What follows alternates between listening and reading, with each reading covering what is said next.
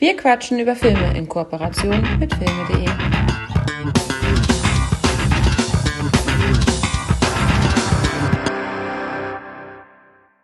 Herzlich willkommen bei der aktuellen Ausgabe von Wir quatschen über Filme. Michi, wir hatten es angekündigt. Wir haben heute unseren Gast und sind diesmal zu dritt. Wunderbar. Hallo. Moin. Ja, die Problematik, die ich gerade habe, ich hoffe, ihr Hörer ähm, seht es mir nach. Ähm, ich habe immer mit meinem, oder ich nehme hauptsächlich mit dem Laptop ähm, meiner Firma auf und wir, unser Server wurde gehackt und ich habe es jetzt über das MacBook meiner Frau probiert, da hatten wir gerade Problematiken. Ich habe es über meinen alten Laptop probiert, da habe ich Probleme gehabt, äh, mit Skype aufzunehmen was wir heute machen, um unserem Gast entgegenzukommen. Ja, und jetzt bin ich hier übers Handy und hoffe, dass die Qualität einigermaßen ist. Ja, mal gucken, wie es ist. Ja, wir begrüßen unseren Gast 4K Blu-ray Love. Wie geht es dir? Was, was, was für ein sinniger Name. Die Frage ist, ja. 4K, 4K, dürfen, dir, dürfen wir dich bei deinem ähm, bürgerlichen Namen nennen oder sollen wir bei 4K bleiben, damit du nicht in Deutschland, der Schweiz und in Indien erkannt wirst morgen Nein, oder freitags, wenn du auf die Straße gehst? mein Vorname ist absolut okay. Ja, ich grüße euch. Äh, hier ist Stefan aus der Schweiz, also der mit dem schweren Akzent heute Abend. Und äh, ja, super cool. Freue mich hier zu sein. Freue mich mega über die Einladung, die mich da richtig überrascht hat von euch zwei. Und äh, ja, jetzt bin ich mal gespannt auf äh, die nächsten Minuten, Stunden, die wir hier über geile Filme hoffentlich quatschen. Auf jeden Fall. Welche Filme hast du uns denn mitgebracht, Stefan? Stopp, stopp, Hakan. Was? Ja, du kannst jetzt hier nicht einen Gast einladen und ähm, keine Fragen stellen. Äh, naja, er kann, uns, er kann uns ja erstmal sagen, was, was für Filme er mitgebracht hat, bevor wir über ihn als Person sprechen. Ja, ich würde trotzdem erstmal eine Frage stellen. 4K Blu-ray. Dann frag, frag. Genau. Äh, auf Instagram findet man dich. Und äh, ich habe, also ich folge dir und das, was du da postest. Du postest da, ja, aller Art von Blu-rays. Das sind nicht nur 4K Blu-rays, glaube ich, äh, wenn ich das so richtig erkenne. Ähm, was ist da Sinn und Zweck dahinter? Was hat dich dazu bewogen? Sind das deine eigenen? Kaufst du die selber? Erzähl mal ein bisschen. Ja gut, eigentlich bin ich bei Accident bei Instagram gelandet, ähm, weil mein Bruder die Absicht hatte, nach äh, Japan auszuwandern. Schöne Grüße an meinen Bruder an dieser Stelle. Schöne Grüße. Und ähm, der meinte dann, ja du, wenn du wissen willst, was ich in Japan so treibe, musst du Instagram laden. Das habe ich dann gemacht im Februar diesen Jahres. Ich bin eigentlich ein totaler Social Media Muffel und äh, habe dann aber richtig Gefallen gefunden an, an Instagram habe dann meinen ersten Account gestartet, der da Cinema Utopia heißt. Ähm, Cinema Utopia hat eine Bewandtnis, so heißt auch unser Heimkino, das wir hier aufgebaut haben bei uns zu Hause. Ja, und ähm, das ist ein Account, ähm, wo ich dann ziemlich viel Freude hatte. Da habe ich auch ein bisschen Filmchen gepostet, ein bisschen Reviews, ist ein bisschen eingeschlafen in letzter Zeit.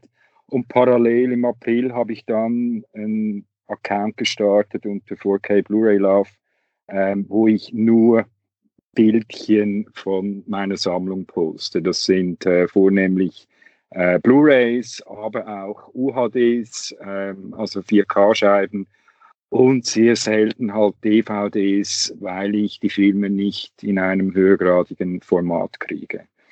Äh, Streaming ist bei mir eigentlich so ein Tabuthema.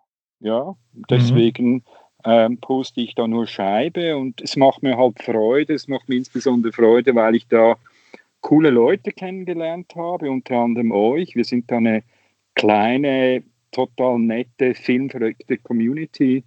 Ähm, ich habe auch deutlich meinen Horizont erweitern können dank dieser Community. Ähm, habe da Marcel kennengelernt. Schöne Grüße an dieser Stelle ähm, der mich da ein bisschen an der Hand genommen hat und mir ähm, das eine oder andere gezeigt hat. Muss vorausschicken, dass ich so ein bisschen Blockbuster müde bin seit geraumer Zeit, also nicht erst seit diesem Jahr. Und ähm, ja, da war Instagram willkommen, weil ich da dann an viele Filme ähm, gestoßen bin, an die ich so wahrscheinlich nicht so schnell drüber gestolpert wäre. Und ähm, ja, dann hat das eine das andere ergeben und jetzt äh, macht das richtig Spaß, äh, da zu sein und ähm, diese Community zu leben und ähm, dem habe ich es auch zu verdanken, dass wir heute miteinander sprechen. Ja, das stimmt. Cool. Ja, und du hast ja auch äh, tatsächlich auch mir schon einige ja, Schmankerl näher gebracht, wobei, ja, nicht immer Schmankerl. Ähm, also You Were Never Really Here zum Beispiel habe ich dann gekauft, ähm, hauptsächlich durch deinen Post. Und sowohl Michi als auch ich waren jetzt nicht so begeistert von dem Film, wobei ähm, die Community, du und sehr, sehr viele andere den Film ja wirklich sehr, sehr gut finden. Also da sind wir wahrscheinlich eher diejenigen, die ja auf dem Holzweg sind. Ich weiß es nicht. Geschmäcker sind nun mal verschieden. Ich, ich musste dir ja. mal nachschlagen. Was war denn das für ein Film? Ähm, der mit Joachim Phoenix. A Beautiful, A Beautiful Day. Ah, da, ja, okay, ja, ja, ja. Ja, ja also im deutschen, anderen komischen englischen ja. Titel. Ja. Ich fand ihn ja sogar noch besser als du. Ich habe mir ja eine 6 gegeben, du glaube ich schlechter. Und ja, also der wird aber von vielen, vielen abgefeiert, gerade auch äh, bei Instagram zum Beispiel, auf den ganzen Filmseiten. Ja, das ist halt ein super unbequemer Film und ähm, der auch nicht ein wirklich schönes Thema abhandelt. Und äh, das ist definitiv nichts für den, für den Mainstream. Und damit will ich euch beide nicht in den Mainstream packen, aber entsprechend polarisiert der Film. Und äh, ich habe durchaus Verständnis, wenn das nicht jedem gefällt. Der hat auch ein Tempo, was natürlich eher so ein bisschen arthausig ist, äh, von, der, mhm. von der Machart her. Und das, das muss einem schon gefallen. Ähm, mich hat er weggeblasen. Ich finde auch den Soundtrack beispielsweise grandios äh, in diesem Film. Und ähm, als Vater von zwei Jungs ähm, hat mich das Thema unheimlich berührt und, und zu Tränen gerührt. Und äh, deswegen, ja. Und Joaquin Phoenix äh, zu guter Letzt ist äh, einer meiner absoluten Lieblingsschauspieler. Was der Mann rausknallt in Filmen, das ist unglaublich. Ähm, also den, den feiere ich. Und ähm, ohne Joaquin Phoenix hätte dieser Film auch nicht funktioniert.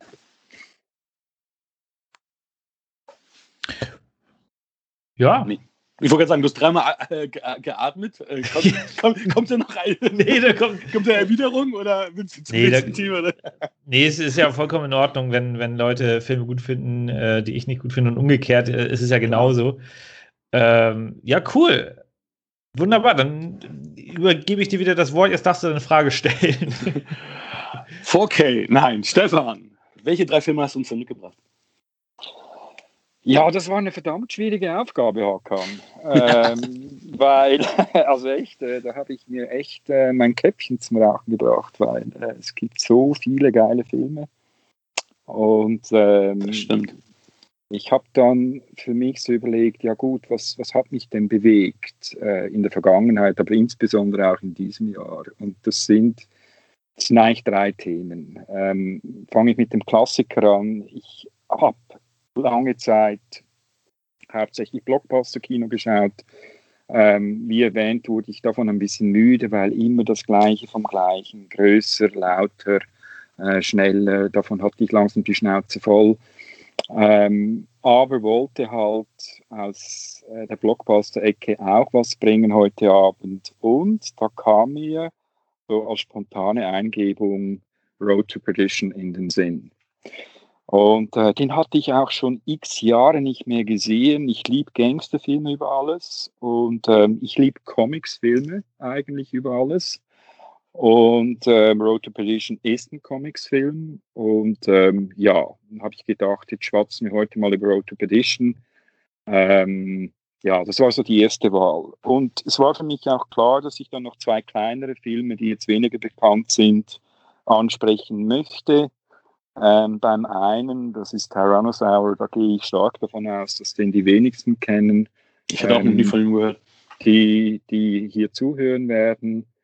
Ähm, der bedient so das kontroverse Kino, ähm, wessen ich mich äh, im Moment sehr, sehr gerne zuwende und mich damit auseinandersetze.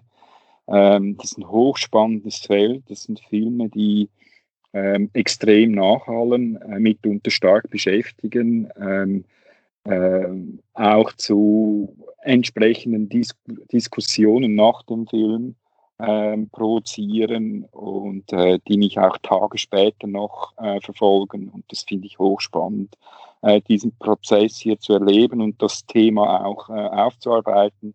Darunter fallen auch Skandalfilme etc., wobei jetzt Tyrannosaurus definitiv kein Skandalfilm ist.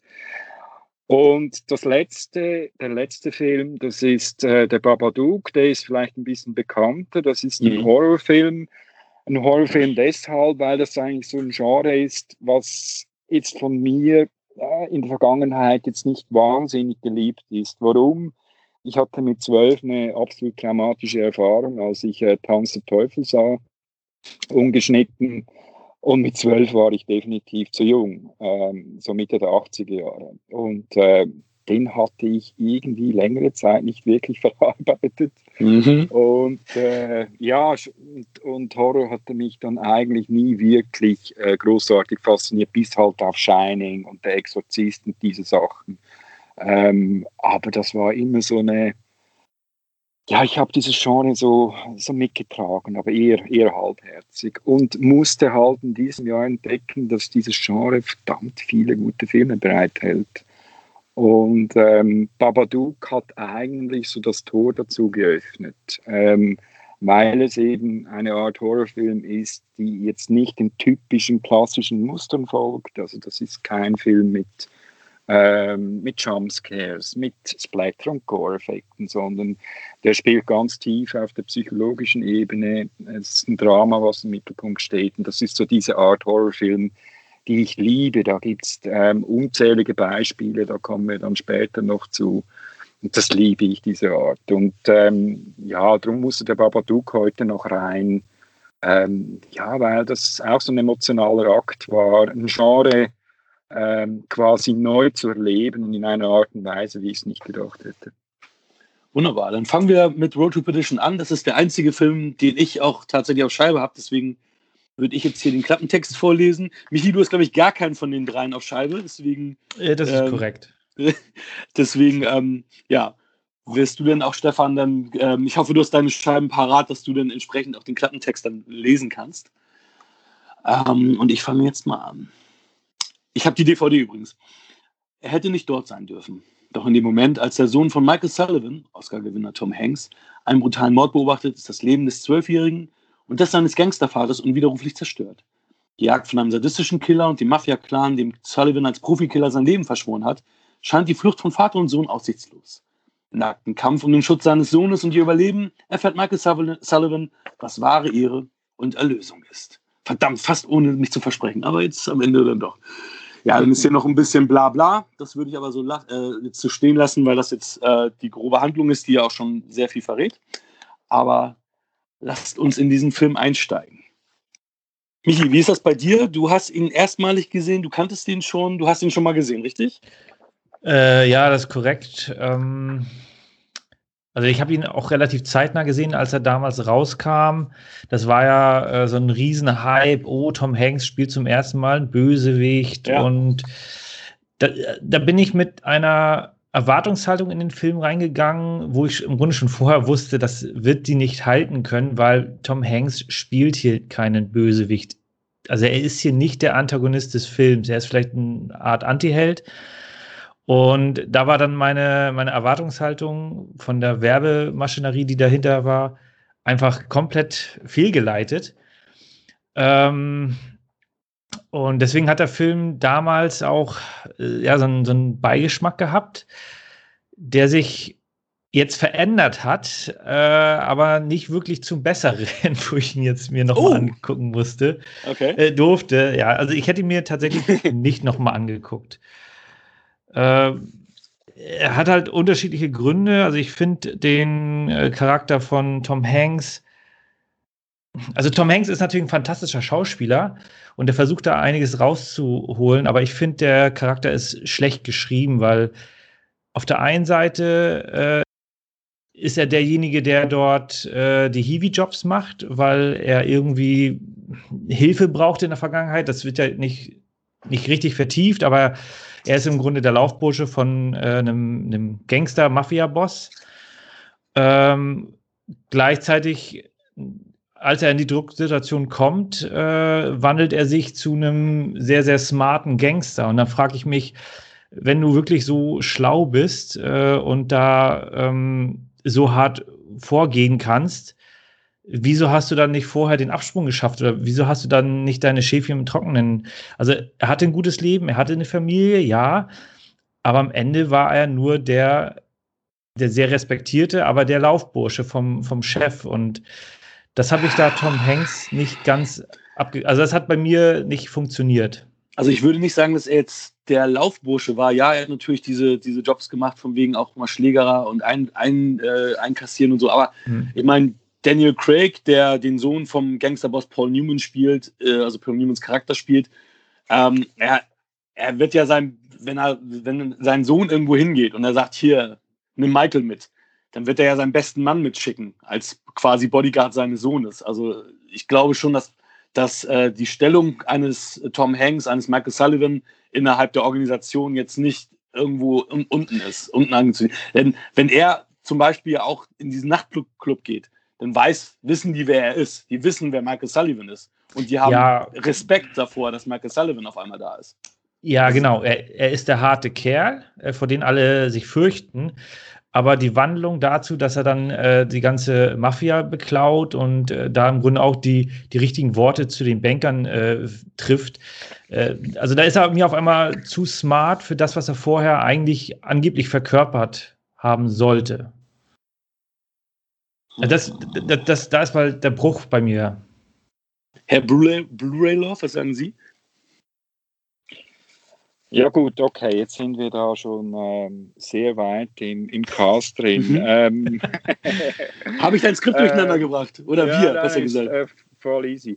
Ähm, also eigentlich ist es ein absoluter Coup, dass äh, Tom Hanks für diese Rolle verpflichtet wurde, weil mit Tom Hanks verbinde ich einen Saubermann, den perfekten Schwiegersohn, ähm, den hast du eher aus Komödien oder aus ähm, so luftig leichten Filmen hast du den in Erinnerung oder dann halt Dramen, aber sicher nicht mhm. aus einem reinrassigen Gangsterfilm. Der hat eine Körperlichkeit, also ich weiß nicht, ob euch das aufgefallen ist, aber ähm, der hat ja einige Pfunde zugelegt. Ich weiß jetzt nicht speziell, mhm. ob für diese Rolle. Ähm, und das war unheimlich wichtig für mich, dass das glaubhaft wirkt, weil der Typ ähm, Sullivan muss als Hau drauf, als, ähm, als Killer, als böser Bube, musste er eine gewisse Körperlichkeit an den Tag legen, was hier wunderbar überkommt. ja, er sieht schon bullig aus. Ja. Und, und die, Rolle, die Rolle ist letztendlich von äh, David Self, der das Drehbuch geschrieben hat, ähm, so ausgelegt von einem Mann, der äh, sich immer so auf Messer Schneider bewegt. Es ist ein sehr zerbrechlicher Typ, der eben nicht nur den harten mimt, sondern zeitgleich eben noch äh, der Familienvater ist, der Familienvater, den auch immer Gewissensbisse plagen, weil er ja sich eigentlich im Grunde ja, schämt äh, vor seinen Jungs. Der will ja nicht, dass die Jungs sehen, welche Profession er nachgeht, sondern dass er quasi da als Saubermann dasteht. Und ähm, so dieses ambivalente Verhalten ähm, gelingt natürlich einem Charakterdarsteller wie Hanks sehr gut. Deshalb verstehe ich letztendlich, ähm, dass man im Casting auf einen Charakterdarsteller wie Hanks zurückgegriffen hat. Also für mich funktioniert das sehr gut ähm, sowohl wenn die leisen Töne angeschlagen werden, auch und, und auch wenn die lauten Töne angeschlagen werden. Und was man nicht vergessen darf, ähm, das ist ja quasi ein Road-Movie ähm, und ähm, es ist das tragende Element der Geschichte ist ähm, diese Vater-Sohn-Geschichte. Und ich ja. finde, ähm, der Vater Tom Hanks und ähm, äh, der Junge die funktionieren, harmonieren super zusammen. Und das ist dann halt wirklich wieder ein Schwergewicht, dass das jetzt für mich eben funktioniert und letztendlich äh, glaubwürdig wirkt. Ähm, für mich hat das bestens funktioniert ähm, in dieser Geschichte. Ja, ich bin da so ein bisschen zwischen euch. Das ist ganz witzig, weil ähm, bei mir war es genauso damals, dass dieses, ja, das erste Mal ist Tom Hanks ein Bösewicht. Da war ich auch so ein bisschen so, ja, hm, eigentlich ist er ja schon, ja, er ist ein Gangster, aber er ist, wie Michi gerade sagt, eher Anti-Held. Er hat schon eher äh, positive Züge. Aber es hat mich jetzt nicht so extrem gestört. Ähm, ich mochte den Film damals. Ich habe den mit Kolja im Kino gesehen seinerzeit. Ähm, und ich muss sagen, Michi, du hast ja schon angeteased, dass es für dich schlecht, also schlechter funktioniert hat als damals. Für mich funktioniert er jetzt besser als damals. Ähm, ich glaube, bei mir ist das Thema, dass ich damals natürlich, ich meine, wann kam da raus? Da war ich, war ich Anfang 20, äh, musste ich Anfang 20 gewesen sein. Jetzt bin ich selber Vater und diese Ebene mit dieser Vater-Sohn-Beziehung, diese Beziehungsebene, die funktioniert jetzt für mich auf eine Art und Weise, wie sie damals, als ich kein Vater war, für mich nicht funktionieren konnte. Und deswegen kann ich mit diesem Film jetzt viel besser connecten als seinerzeit. Und dafür, Stefan, erstmal vielen Dank, weil ich weiß nicht, wann ich Road to Perdition wieder gesehen hätte. Ich habe ihn erstmal nicht auf dem Zettel gehabt, dass ich ihn nochmal rewatchen musste. Und es war mir ein Fest und ein Vergnügen, dass ich diesen Film jetzt sehen durfte. Also ähm, heißen Dank dafür. Also es ist wirklich, wirklich, ähm, ich, ich war sehr, sehr verwundert, dass der Film jetzt so gut für mich funktioniert hat. Ich habe ihn 1,5 Punkte nach oben gewertet zu meiner letzten Wertung. Also Road to Perdition wurde seinerzeit, als der rauskam, wurde der mit dem Paten verglichen. Ähm, und äh, Road to Perdition war auch ein absoluter Kritikerliebling.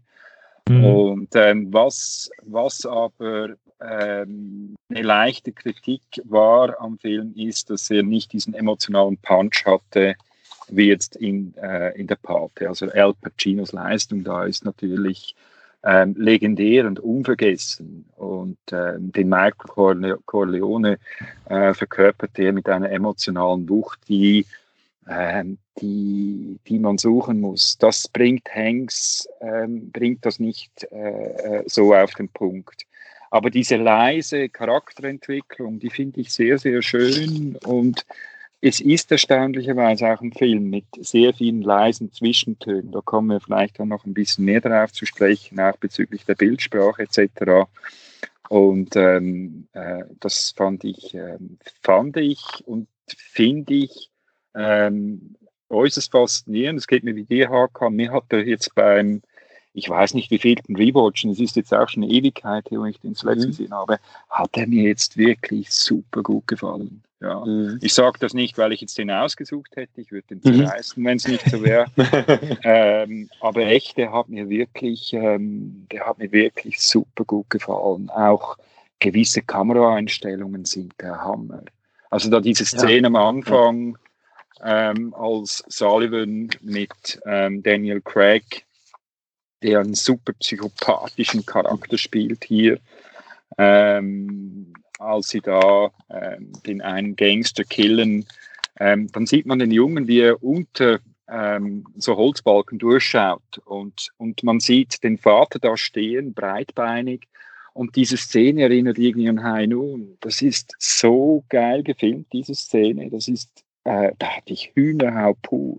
Und da, da findet sich immer wieder so Einstellungen und deswegen finde ich den ganz, ganz groß. Es ist weniger dem Schauspiel geschuldet, sondern so die, die, das gesamte Paket dieses Films, was, was ich unheimlich geil finde. Und ähm, vielleicht lohnt es, dass wir noch ein bisschen über, über Mendes sprechen, weil es ist eigentlich ein typischer Mendes-Film. Und entweder ja. mag man Sam Mendes ja. oder man mag ihn nicht. Ja, und ich finde, der ist ähm, archetypisch ähm, Road to Perdition für, für äh, das Schaffen von, äh, von Sam Mendes. Ja, ich finde das ganz interessant. Also äh, zum einen, ähm, also der Vergleich mit der Pate ist natürlich ein bisschen unfair, weil der Pate sich wesentlich mehr Zeit genommen hat, um Charaktere zu entwickeln. Das äh, arbeiten die da viel, viel besser aus. Da, klar, da hat Road to Perdition eigentlich nicht die Chance in der Kürze der Zeit. Das ist halt so ein Film, eine Story und mit dem Film, mit dem Ende des Films ist die Story abgeschlossen. Es gibt keinen zweiten Teil. Und bei der Pate konntest du ja auch mit dem zweiten Teil da noch äh, weiter die Charaktere verfeinern und ausarbeiten. Und das spielt, glaube ich, auch dann beim ersten Teil wieder mit rein, wenn du den zweiten schon gesehen hast. Ähm, du hast jetzt gesagt, Daniel Craig fandest du sehr, sehr psychopathisch der hat, also ich fand ihn als Antagonisten halt relativ blass und da vergleiche ich halt okay. dann, ja, ich vergleiche da halt leider mit einem Joe Pesci aus Casino oder Goodfellas, der natürlich dann für mich so die Messlatte ist. Und da war irgendwie, also ja, klar, er, er tut so, als wenn er sich entschuldigen würde und wird dann von seinem Vater dann zurechtgewiesen.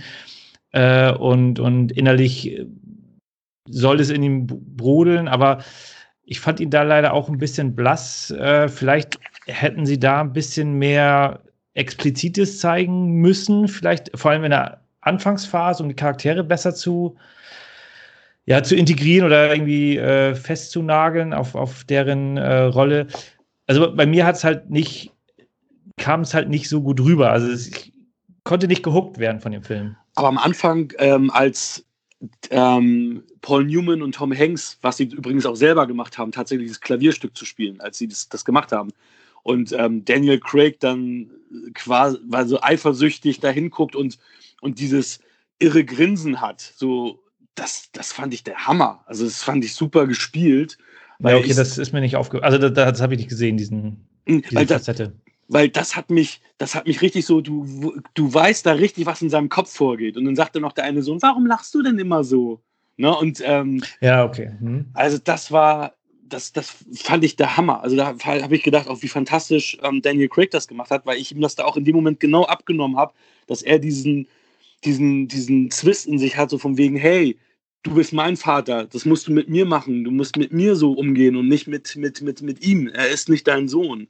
Und das, ähm, finde ich, hat er super rübergebracht. Deswegen, ähm, also ich, ich, fand, ich fand Daniel Craig äh, gut, also auch, weil, weil das ja im Endeffekt auch so ist, wie es ist in so einer Beziehung. Er ist derjenige, der, der eigentlich der Boss sein will. Er ist der, der nach dem Großen folgt. Aber wenn der Große ihm in die Fresse haut oder sagt, du bist nichts wert, dann steht er da und lässt sich halt von ihm schlagen und prügeln weil er halt der kleine Sohn eigentlich nur ist. Und das finde ich, haben, haben die wirklich gut gemacht. Und das mit dem Paten, was du gerade sagtest, da steht ähm, aber auch auf dem Klappentext zum Beispiel ein Meisterwerk der Filmgeschichte im Stil von der Pate. Also das mhm. wurde wohl von mehreren Seiten auch äh, so gesagt, dass es ähm, ja, dass es äh, an den Paten erinnern soll. Ich bin da jetzt aber auch nicht so weit, äh, das so, äh, äh, das so weit jetzt äh, zu spinnen. Ja. Nee, also, es, es, es, liegt halt nahe, ähm, aber ich finde es halt, ich finde halt den Vergleich unfair, weil der Pate ja. hat halt im Grunde acht Stunden, äh, also mit den ersten beiden Teilen knapp acht Stunden, wo die Charaktere entwickelt äh, werden konnten und das hast du halt bei Road to Petition nicht. Also das, äh, da hast du halt zwei Stunden. Ja, und es ist halt eine, das ist halt eine Graphic Novel, wie mhm. ähm, Stefan vorher ja auch schon gesagt hat. Ich habe äh, ihm auch einen Screenshot geschickt, weil ich habe diese Graphic Novel auch. Ähm, die habe ich mir irgendwann mal gekauft. Ähm, und ja, also ja, ist eine schöne, also ich weiß nicht, also es ist, es ist vielleicht wirklich so, dass, ähm, dass diese, diese Ebene Vater-Sohn, dass das irgendwie auf jemanden, der dann halt keine Kinder hat, vielleicht nicht so, nicht so, dass das dann nicht so, so wirkt und nicht so zieht, weil ich halt auch gemerkt habe, dass ich den Film jetzt mit ganz anderen Augen sehe wie vorher. Und da war er auch für mich, wie gesagt, ähm, war für mich, was heißt schwächer? Also, also ich finde ihn jetzt viel stärker. Damals fand ich ihn schon gut.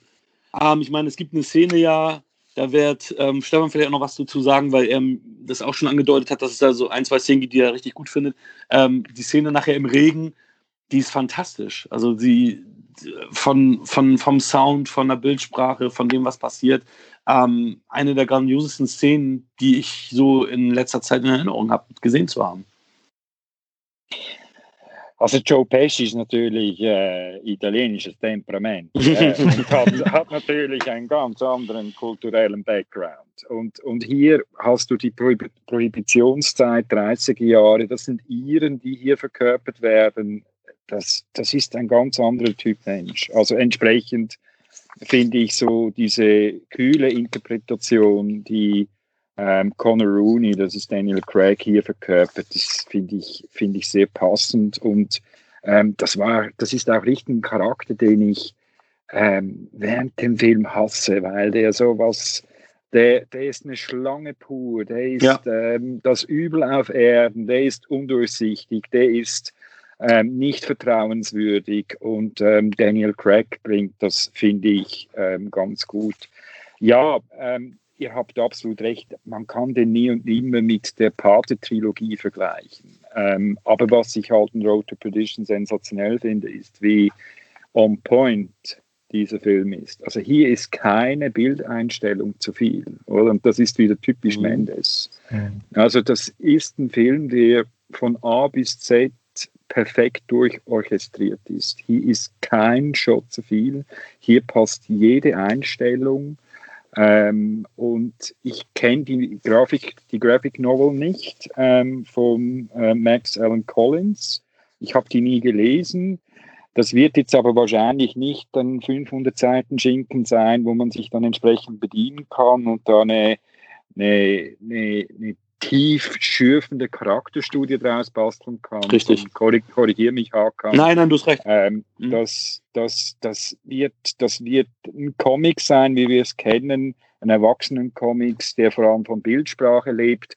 Und wir dürfen nicht vergessen, wir haben es hier mit einem Comicsfilm zu tun. Und, und hier wurde, ohne dass ich diese Novelle kenne, wurde dieser Comics hier verfilmt und, und hier geht es eben auch um Bildsprache, etwas, was mich am Film unheimlich fasziniert. Ähm, und äh, das, das ist großartig, wie das, wie das hier produziert wurde. Du hast die, ähm, diese Hammer-Szene, in der dann, ja, wir wollen ja nichts verraten, aber in der dann ähm, äh, äh so quasi das, das große Finale äh, hinsteuert ähm, das ist großartig, äh, ja. da im Regen inszeniert, ja. unter ja. anderem. Aber, aber wenn ihr den vielleicht noch mal schaut, achtet euch, da ist kein Gramm Fett an diesem Film. Da ist wirklich alles on point. Ja, Und ich finde das, find das eine Riesenleistung, was hier Mendes vollbracht hat. Ähm, lustigerweise ähm, oder tragischerweise ähm, äh, hat er das mit ähm, Kameramann gemacht. Wo habe ich jetzt den hier aufgeschrieben? Verdammt.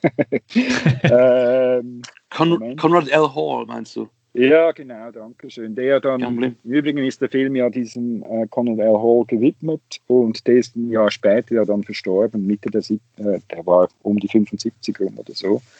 Und äh, der hat da wirklich Großartiges geleistet. Auf jeden Fall. Der hat auch den Oscar gewonnen für mein Lieblingswort Cinematography für Road to Petition. Okay, ja. Okay. Ja, aber was du auch sagtest mit ähm, kein Fett auf dem Knochen, das ist ähm, sehr interessant, weil auch in der Graphic Novel ist äh, eine Szene mit Capone und es gibt auch eine Deleted Scene auf der DVD, wo ähm, Anthony LaPaglia, den ich mag, ähm, El Capone verkörpert. Und dadurch, dass El Capone, dass sie diese Szene nicht drin haben, wirkt der so mystisch, dass sie ein paar Mal über ihn sprechen, immer sagen L, L, Capone hier und da, aber er nicht zu sehen ist, wirkt das viel mehr und er wirkt viel ja, bedrohlicher und allgegenwärtiger, fast so wie Gott dort, als wenn sie die Szene drin gelassen hätten. Und das finde ich auch sehr, sehr spannend. Mhm. Und nicht vergessen dürfen wir äh, Jude Law. Definitiv. Also, ich glaube, das ist eine der geilsten Rollen, die ich von Jude Law ever gesehen habe. Der spielt so einen bizarren, schrägen Charakter hier in diesem Film, der wirklich, wirklich creepy ist. Ähm, also sensationell. Ja, auf jeden und, Fall. Und auch dieses Casting ist, ich meine, das würde man Jude Law, also es ist ein, Schön, so ein Hollywood-Schönling für mich, oder? Den, mhm. den ähm, obwohl er ein Charakterdarsteller ist und auch in vielen Dramen und so mitgespielt hat, sehe ich den eher so mit Frauen rumtänzen etc. Und, und sicher nicht als Auftragskiller, als Eiskalter. Ähm, auch hier die Rollenwahl, das, äh, das Casting, das ist, äh, fand ich, ich finde das ein sehr mutiger Film, ähm, der ähm, äh, wirklich on point umgesetzt wurde. Ja.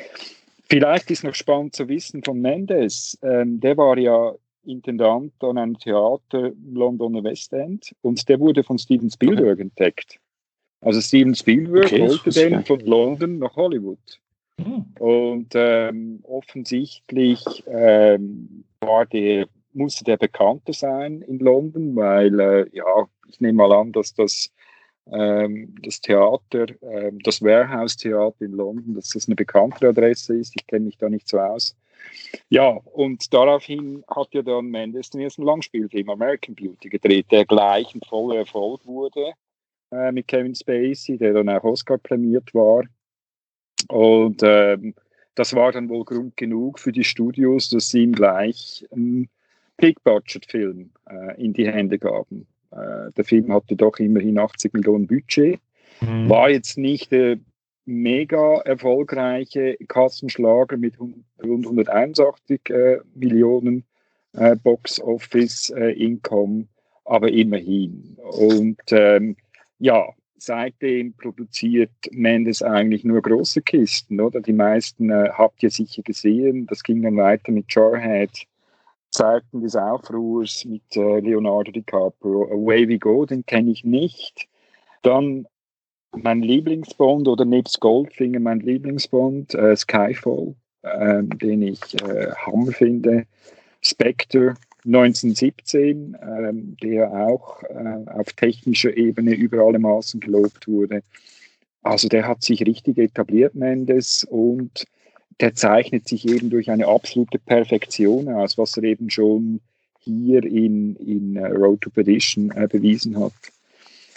Ähm, noch ein Fun Fact zu Road to Perdition. Ich weiß nicht, ob ihr das äh, gesehen habt. Äh, Perdition ist ja hier ähm, der Name eines Ortes. Mhm. Ähm, das ist ja der Zielort, wo Vater und Sohn hinwollen. Mhm. Aber Perdition hat eine Doppeldeutigkeit. Ähm, Perdition könnte auch Verdammnis oder Verderben heißen. Also im, okay. übertragenen, im übertragenen Sinne also Hölle. Und ähm, somit könnte der Filmtitel auch heißen Die Straße ins Verderben oder Die Straße zur Hölle. Das finde ich eigentlich noch ganz passend und charakteristisch für diesen Film, weil A, hast du keine, bis jetzt auf den, bis auf den Jungen, hast du nur böse Buben in diesem Film. Ja, du ja. hast keine, keine sympathischen Figuren. Ähm, und der Film ist von, von seiner Sprache her ähm, sehr dunkel gehalten, sehr erdig gehalten. Du findest höchstens Cremetöne, ähm, da hast du keine knalligen Farben etc. Also hier wird so eine Tristesse transportiert, dann eben auch die Szene im Regen. Es regnet sehr viel und wenn es dann regnet, dann so Hollywood-typisch, oder? Da kann es ja nicht normal regnen in Hollywood, sondern da gießt es einfach wie unter der Dusche jeweils. Ähm, ja, ähm, das passt eigentlich super ähm, zur Straße ins Verderben. Und ähm, da hat man sich, da hat man sich wirklich was überlegt bei, auch dann in der ganzen Bildsprache. Ähm, das finde ich für einen Comicsfilm finde ich das sensationell umgesetzt. Und ich glaube, die wenigsten wissen, dass das wirklich ein Comicsfilm ist. Ja, ja? das denke ich auch. Mhm. Ja. wenn man auch. den so sieht, oder? Und auch Leute, ja. die jetzt mit Comics-Verfilmungen nicht wirklich was im Hut haben, ähm, können hier ruhig mal einen Blick riskieren, weil sich das doch wohltuend abhebt von Marvel und DC und, und wie sie alle heißen. Das ist schon eine ganz andere Baustelle hier, was Mendes abgeliefert hat. Danke, dass du mir den, den Ball zuspielst, denn der junge Tyler Höcklin, der spielt ja jetzt den Superman in äh, der CV-Serie äh, bei Supergirl, ist der dabei. Ähm, das ist ganz witzig. Der ist ja jetzt, äh, ich weiß gar nicht, Anfang 30 wahrscheinlich und ist jetzt ein neuer Serien-Superman. Also der, mhm. der Junge. Mhm. Ich muss dich direkt umgrätschen, Hakan. Der Ball, der Ball gehört mir. Weil, äh, wo Stefan gerade erzählt hat, dass der Film sehr, sehr dunkel ist und keine Helltöne.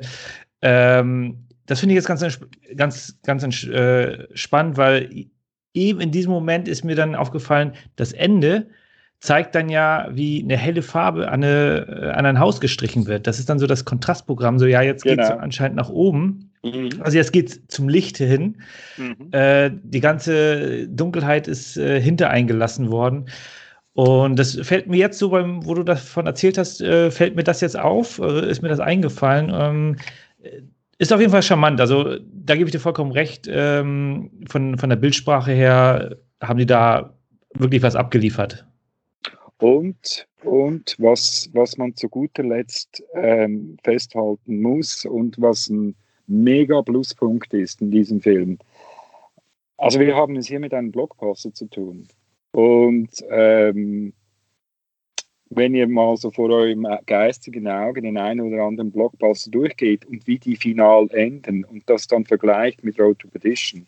Das Ende von Road to Perdition ist ähm, extrem Blockbuster untypisch, respektive super konsequent. Ja, mhm. ähm, ohne dass wir jetzt hier irgendwas verraten wollen. Aber das ist extrem konsequent und ist dann nochmals so der extra Zungenschnalzer auf, ähm, auf den ganzen Film. Ähm, weil normalerweise hast du nicht solche Endings in so großen Produktionen. Also es ist wirklich mutig, wie das zu Ende geführt wurde. Und offensichtlich hatte Mendes hier auch studioseitig freie Hand. Anders kann ich mir das nicht erklären. Ähm, sonst wäre ein solches Ende, das äußerst kompromisslos ist und, und nur logisch letztendlich basierend auf dieser Geschichte ähm, sonst wäre ein solches Ende ähm, wahrscheinlich nicht entstanden. Dann hätte man da eine beschönigte, ähm, ein beschönigtes Ende mhm. gefunden. Ja. Dann ist ja oft passiert.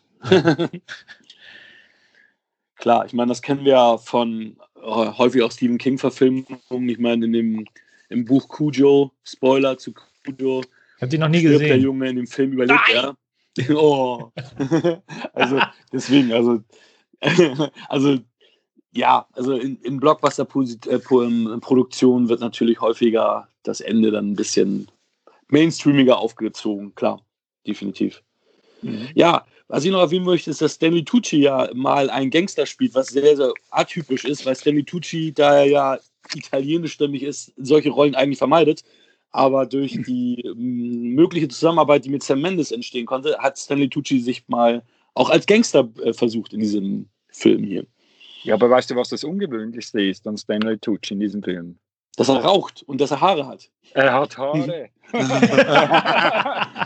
aber die sehen auch nicht echt aus. Also ich glaube, zuerst dachte ich so, oh, Stanley Tucci mit Haaren. Ich dachte, ah, okay, die sehen nicht so echt aus. Das scheint äh, ein Toupet zu sein. ja, wie, wie würdet ihr aus der Sicht, ich weiß, für dich ist es schwer, Stefan, eine Bewertung abzugeben, aber wenn du eine Bewertung abgeben müsstest, was gibst du World Tour Edition? Sage ich gleich. Darf ich sagen, warum es mir schwerfällt, eine Bewertung abzugeben? Ja, natürlich, klar. Aha. The stage ähm, is yours. ja, ich mache es ganz kurz. Also für mich ähm, fällt das schwer, einen Film zu bewerten, weil ich ähm, dafür müsste ich eine empirische Vergleichsbasis haben. Also ich müsste, müsste wirklich Apfel mit Apfel vergleichen können. Und das kann ich nicht, weil jeder Film ein Unikat ist. Ähm, also fehlt mir hier die Vergleichsmöglichkeit. Und deswegen tue ich mich mit Bewertungen, mit Punkten unheimlich schwer. Wenn du mir jetzt sagst, ich gebe ihm sechs von zehn Punkten, das sagt mir rein gar nichts, ähm, wie der Film dir letztendlich gefallen hat. Ich weiß, dass in der heutigen Zeit in der Schlagzeilen dominieren, das schnell gehen muss, weil immer Informationsüberdosis hier ist. Ähm, dann, da ist so ein Punktesystem, so eine Skalierung, nach, nach der wir lechzen, ähm, ist das gut, aber ich finde, das wird dem Film nicht gerecht. Ich werde jetzt aber eine Benotung abgeben, auch wenn mir das eigentlich äh, schwerfällt. Ähm, ja, was gebe ich? Äh, Road to Petition. Ähm, also ihr habt es ja gemerkt, äh, mir gefällt der Film. Ähm, ich würde dem eine 8 geben von 10. Und äh, ja, ähm, ja, doch, eine 8 hat er definitiv verdient. Michael, was hast du jetzt, ähm, was hast du ihm vorher gegeben und was gibst du ihm heute? Ja, ich hatte vorher eine 7, jetzt gebe ich ihm eine 6, ähm, was, ja, du, du kennst, ich habe dir versucht, mal meine, meine Bewertungsskala schmackhaft zu machen, äh, beziehungsweise sie zu erklären. Ähm, eine 6 bedeutet nicht, dass, das, dass der Film schlecht ist. Eine 8 sind die absoluten Spitzenfilme, die in den Top 250 stehen. Das heißt, eine 7 ist ein sehr, sehr guter Film, ist ein sehr guter Film. Und eine 6 ist immer noch ein ja, mittelmäßig bis guter Film. Das heißt, eine 6 ist natürlich für einen Blockbuster, genau, eine 6 ist natürlich für einen Blockbuster eine Enttäuschung und das ist der Film da leider für mich. Für einen Genrefilm ist eine 6 aber eine gute Bewertung. Aber es ist halt jetzt für mich eine kleine Enttäuschung. Du bist gerade ein bisschen abgehackt. Ja, wie erklären. Du musst mir nicht erklären, das ist natürlich dein persönlicher Geschmack. Und, äh, da mhm. ähm, will ich auch keiner kritisieren für. Ähm, bei mir ist es tatsächlich so, dass ich ihm vorher eine 7 gab und er jetzt bei mir bei einer 8,5 ist. Ja, du mit deiner 20er-Skala. dem ist ja nicht so. Weil Doch, es, ist ja so. 20, nein, ist es nicht, weil ich gebe ja keinem Film 1,5 Punkte, ist ja Bullshit. Also ich- das, das Schlimmste oder das Wenigste, was ich, äh, was ich mir vorstellen könnte, ist, wenn ein Film halt durchschnittlich ist, also eine 5 ist, dass ich sage, okay, der ist ein bisschen über dem Durchschnitt 5,5. Also ich würde niemals unter 5,5 irgendwas machen mit der 0,5er Skala. Deswegen, ja, also Okay, Challenge accepted. Wir gucken, wir suchen uns irgendwann mal eine Folge raus, wo wir angucken. Wo wir wirklich sagen können, okay, das ist schlechter als fünf. ja, ich bin gespannt. Ich bin gespannt. Da müssen wir ja dann beide durch. ja, natürlich. Ja, 8,5 von mir, 8 von Stefan und mittlerweile jetzt 6 Punkte von dir. Road to Petition. Stefan, hast du von Tyrannosaur die- den Kappentext in der Nähe? Na, na klar. Ja gut, dann machen wir mit Tyrannosaur weiter. Hä? Würde ich sagen. Ich Also, hab du, du hattest sie so vorgestellt in der äh, Reihenfolge. Genau. Ich habe hier eine wunderbare Edition vom deutschen Label Kino Kontrovers. Wir haben hier eine Dauerwerbesendung, deswegen kann ich das Mhm. hier erwähnen. Auf jeden Fall. Ähm, und ähm, Kino Kontrovers, ähm, das ist ein Label, was ähm, Filme release, die jetzt äh, weit abseits des Mainstreams funktionieren. Ähm, eben kontroverses Kino mit, äh, mitunter, wobei Tyrannosaur eigentlich noch ein gemäßigter Vertreter ist ähm, auf diesem Label. Jetzt mal den Klappentext äh, zu diesem, wie ich finde, sehr, sehr berührenden Film. Äh, Joseph ist kein guter Mensch. Jähzornig pöbelt sich der einsame Trinker in Feinripp und Jogginghose durch ein verpfuschtes Leben, verzweifelt schier an, einer, an seiner Umwelt, deren pragmatische Ignoranz aus den kalten Schatten der verfallenen Sozialbauten erwächst. Hier im Viertel ist die Gewalt ein ständiger Begleiter, selbst wenn sie sich gegen das einzige Wesen richtet, das bedingungslos zu einem hält. In einem kurzen Moment tiefster Verletzlichkeit findet der Witwer Zuflucht im Second-Hand-Laden, wo Hannah vorbehaltlos äh, begegnet, die verheiratete Frau aus bessem Verhältnis dem grobschlächtigen Arbeiter und bringt sein zynisches Weltbild ins Wanken. Und auch wenn Joseph sich anfangs dagegen wehrt, wird aus einer leisen Freundschaft tiefe Zuneigung. Ja, das ist äh, der Klappentext zu Tyrannosaur. Ja, soll ich mal loslegen? Ja, gern. Gut, ähm, ja, wir haben es hier mit einem sehr kleinen Film zu tun, ähm, der meiner Meinung nach weit unter dem Radar läuft, der den wenigsten bekannt sein dürfte. Ähm, der Film ist von Regisseur Paddy Considine. Ähm, das ist ein Engländer, der 73 geboren wurde. Der ist Schauspieler, den kennt ihr vielleicht aus Nebenrollen in Hot Fuzz, The World's End oder Born Ultimatum. Ähm, Ähm, aus Westworld kannte ich ihn. Ja, okay. Ja, also man kennt den. Der hat jetzt nie große tragende Mhm. Rollen gespielt, aber so aus Nebenrollen kennt man den. Und der ist eben auch Drehbuchautor und Regisseur. Und äh, Tyrannosaur aus dem Jahre 2011 war sein eindrückliches Regiedebüt. Und er hat ähm, auch das Drehbuch hierzu geschrieben. Der Film basiert auf einem prämierten Kurzfilm. Ähm, und daraus ist dann die Idee entstanden, einen Langspielfilm zu machen. Ähm, was ich nicht wusste, ist und in der Vorbereitung herausgefunden habe, dass äh, Considine ein Autist ist. Also der hat tatsächlich das Asperger-Syndrom. Und ähm, das sind ja Leute, die Mühe haben, Emotionen zu kontrollieren, zu deuten. Und deswegen ist es eigentlich umso verwunderlicher, wurde hier ein Film, Film geschaffen, der eben eine sehr hohe emotionale Dichte äh, aufweist. Ähm, ja, Considine hat, wie gesagt, das Drehbuch geschrieben und ähm, letztendlich ist das ein waschechter Autorenfilm. Das mag ich sowieso. Ähm, wenn ein Film aus der Feder des Regisseurs stammt, ähm, dann ist da sehr, sehr viel Herzblut und Passion bei. Ähm, das sind dann oft auch kleine Filme, wo die Studios nicht großartig reinquatschen und das war hier definitiv der Fall. Ähm, der Film erinnert stark an Werke von Ken Loach. Kennt ihr Ken Loach? Nee, Sagt mir jetzt nichts. nee, mir auch nicht. Ken Loach ist ein bekannter englischer Regisseur, das ist ein Urgestein. Ähm, Das ist eine Instanz in England und der hat ähm, ganz schwere sozialkritische Dramen etc. gemacht. Ähm, also keine einfachen Filme.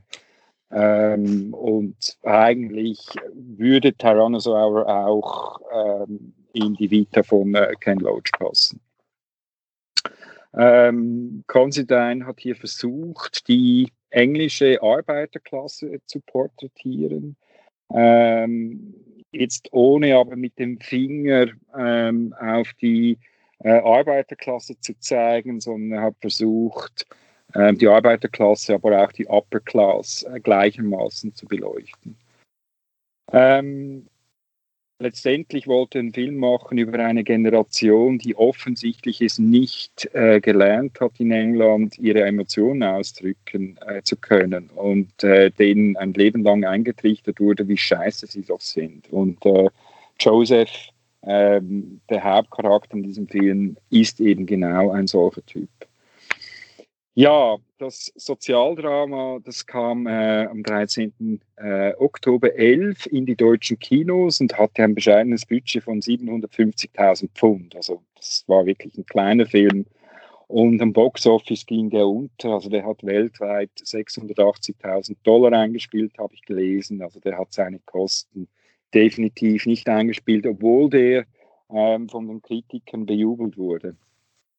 Mhm. Ähm, ja, Eric Wilson, der war für die Kamera verantwortlich, den kannte ich nicht. Der hat den Film in sehr ruhigen, wenig spektakulären Bildern äh, gefilmt. Considine war es anscheinend wichtig, dass er im Cinemascope-Format drehen kann. Also er wollte keine Wackelkamera, er wollte keinen dokumentarischen Stil, sondern ähm, der wollte ähm, äh, äh, möglichst ruhigen Film äh, möglichst ruhigen Filmaufbau und das ist hier definitiv gelungen. Ähm, letztendlich ist es ein Film, der an die Grenzen des Erträglichen geht. Es ist eine Sozialstudie der Unterschicht in Leeds. Leeds ist eine Stadt in Nordengland und die das Leben eben in diesen Sozialabsteigen, wo äh, diesen Sozialbauten, äh, Sozialbauten, wo Rentner leben, Arbeitslose etc ähm, äh, wo, wo, er hier das äh, versucht hat, glaubwürdig darzustellen. Ähm, ja, was, was, zeichnet den Film aus? Das ist vielleicht weniger die Geschichte als vielmehr das Schauspiel, was mich hier absolut weggeblasen hat. Ähm, da ist allen voran äh, der Scheißkerl Joseph, gespielt von Peter Mullen. Peter Mullen kennt man auch aus zahlreichen Nebenrollen, ähm, zum Beispiel aus Feinde, also Hostiles ähm, kennt ihr mhm. wahrscheinlich. Ähm, Harry Potter äh, war mit von der Partie, Trainspotting oder Westworld, die hast ja du gesehen, Hakan. Mhm. Genau. Ähm, ja, Joseph macht eigentlich schon zu Beginn des Films klar, was für ein fieses, gemeines und rüppelhaftes Arschloch er doch ist. Mhm. Also der ähm, also die erste Szene da, ohne dass ich jetzt das verraten will, aber da habe ich äh, mehr als dreimal leer geschluckt. Äh, das war die Szene, also da aus dem, ähm, aus dem Wettlokal kommt und ja. Ähm, ja. Und da weißt du schon, in welche Richtung der Film zeigt und dass der Film dir es definitiv äh, nicht einfach machen wird. Ähm, der hat ungezähmte Wutausbrüche, ähm, und gleichzeitig zeigt er eine Verletzlichkeit, die absolut großartig ist. Also das Schauspiel in diesem Film von Peter Mullen ähm, ist absolut Oscar-würdig und für mich eine der besten Leistungen, die ich äh, die letzten Jahre gesehen habe. Also es hat mich total weggekickt. Ähm, der braucht natürlich auch einen Gegenpart und der Gegenpart wird gespielt von Olivia Colman. Olivia Colman kennt man ähm, zum Beispiel aus äh, The Favorite. Ähm, Hat den Oscar für gekriegt als Hauptdarstellerin, glaube ich sogar. Also Oscar prämiert sogar. Ja, ist möglich. Ist möglich. Das ist ein Film von Jorgos Lantimos, äh, wo sie mhm. da die englische Königin mimt. Mhm. Dann äh, in Kenneth Branaghs Neuverfilmung ähm, Der Orient Express war sie auch dabei und in der mhm. Serie The, The Night Manager, die kennt man vielleicht auch. Und The Crown äh, ist sie jetzt auch Queen Elizabeth. Ja, Crown, genau. Und ähm, ja, Coleman, das ist ähm, Die ist einen Tag jünger als ich. Ich verrate jetzt aber nicht äh, den Jahrgang der guten Frau, das soll man ja nicht.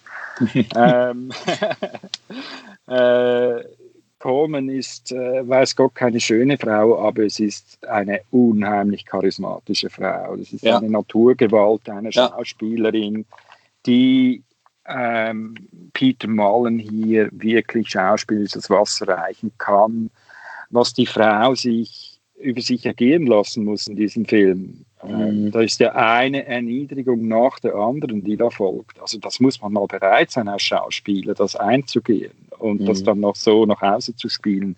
Also großartig. Also der Film wird ganz klar getragen durch die zwei und dann ist da noch eine dritte äh, Person, das ist Eddie Marseille. Mhm. Ähm, der dürfte den meisten eher ein bisschen bekannt sein aus verschiedensten Nebenrollen, weil den mhm. sah man in The Gentleman, in Deadpool, Atom Atomic Blonde, Sherlock Holmes mit Robert Downey Jr. und und und. Meistens spielt er so einen kleinen Polizisten, Scotland Yard oder irgend sowas, ähm, hat ein ganz charakteristisches Gesicht. Ähm, so der perfekte Typ, für, der, der auch für Nebenrollen gebucht wird und der spielt ja hier ähm, ein Riesenarschloch par excellence. Ähm, den Typ hasst man während dieses Films und ähm, ohne dass ich jetzt hier zu viel verraten will. Und das Dreiergespann, also vor allem Peter Mullen, Olivia Coleman, aber auch Eddie Marseille, die tragen halt diesen Film mit, mit ihrem Schauspiel und verleihen diesem Film ein Gewicht, ein emotionales Gewicht, was ich äh, sensationell finde. Das ist so ein Film, der ähm, ein überraschend schönes und versöhnliches Ende hat. Darauf deutet nicht viel hin zu Beginn des Films. Ja. Mhm. Das ist ein Film, der, ähm, der die Zerrissenheit dieser Charaktere wunderbar auf den Punkt bringt. Ähm, es ist ja ganz toll mit anzusehen, wenn Peter Mullen ausflippt und er sich dann dafür zerfleischt und hasst. Und dieses, diese Mimik, dieses Spiel von ihm, das ist großartig.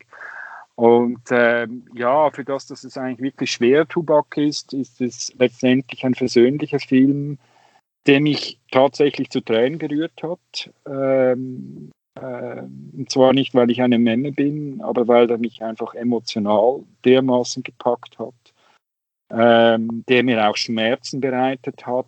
Ähm, teilweise, nein, ich bin kein Masochist, aber ähm, der hat mir wirklich Schmerzen bereitet.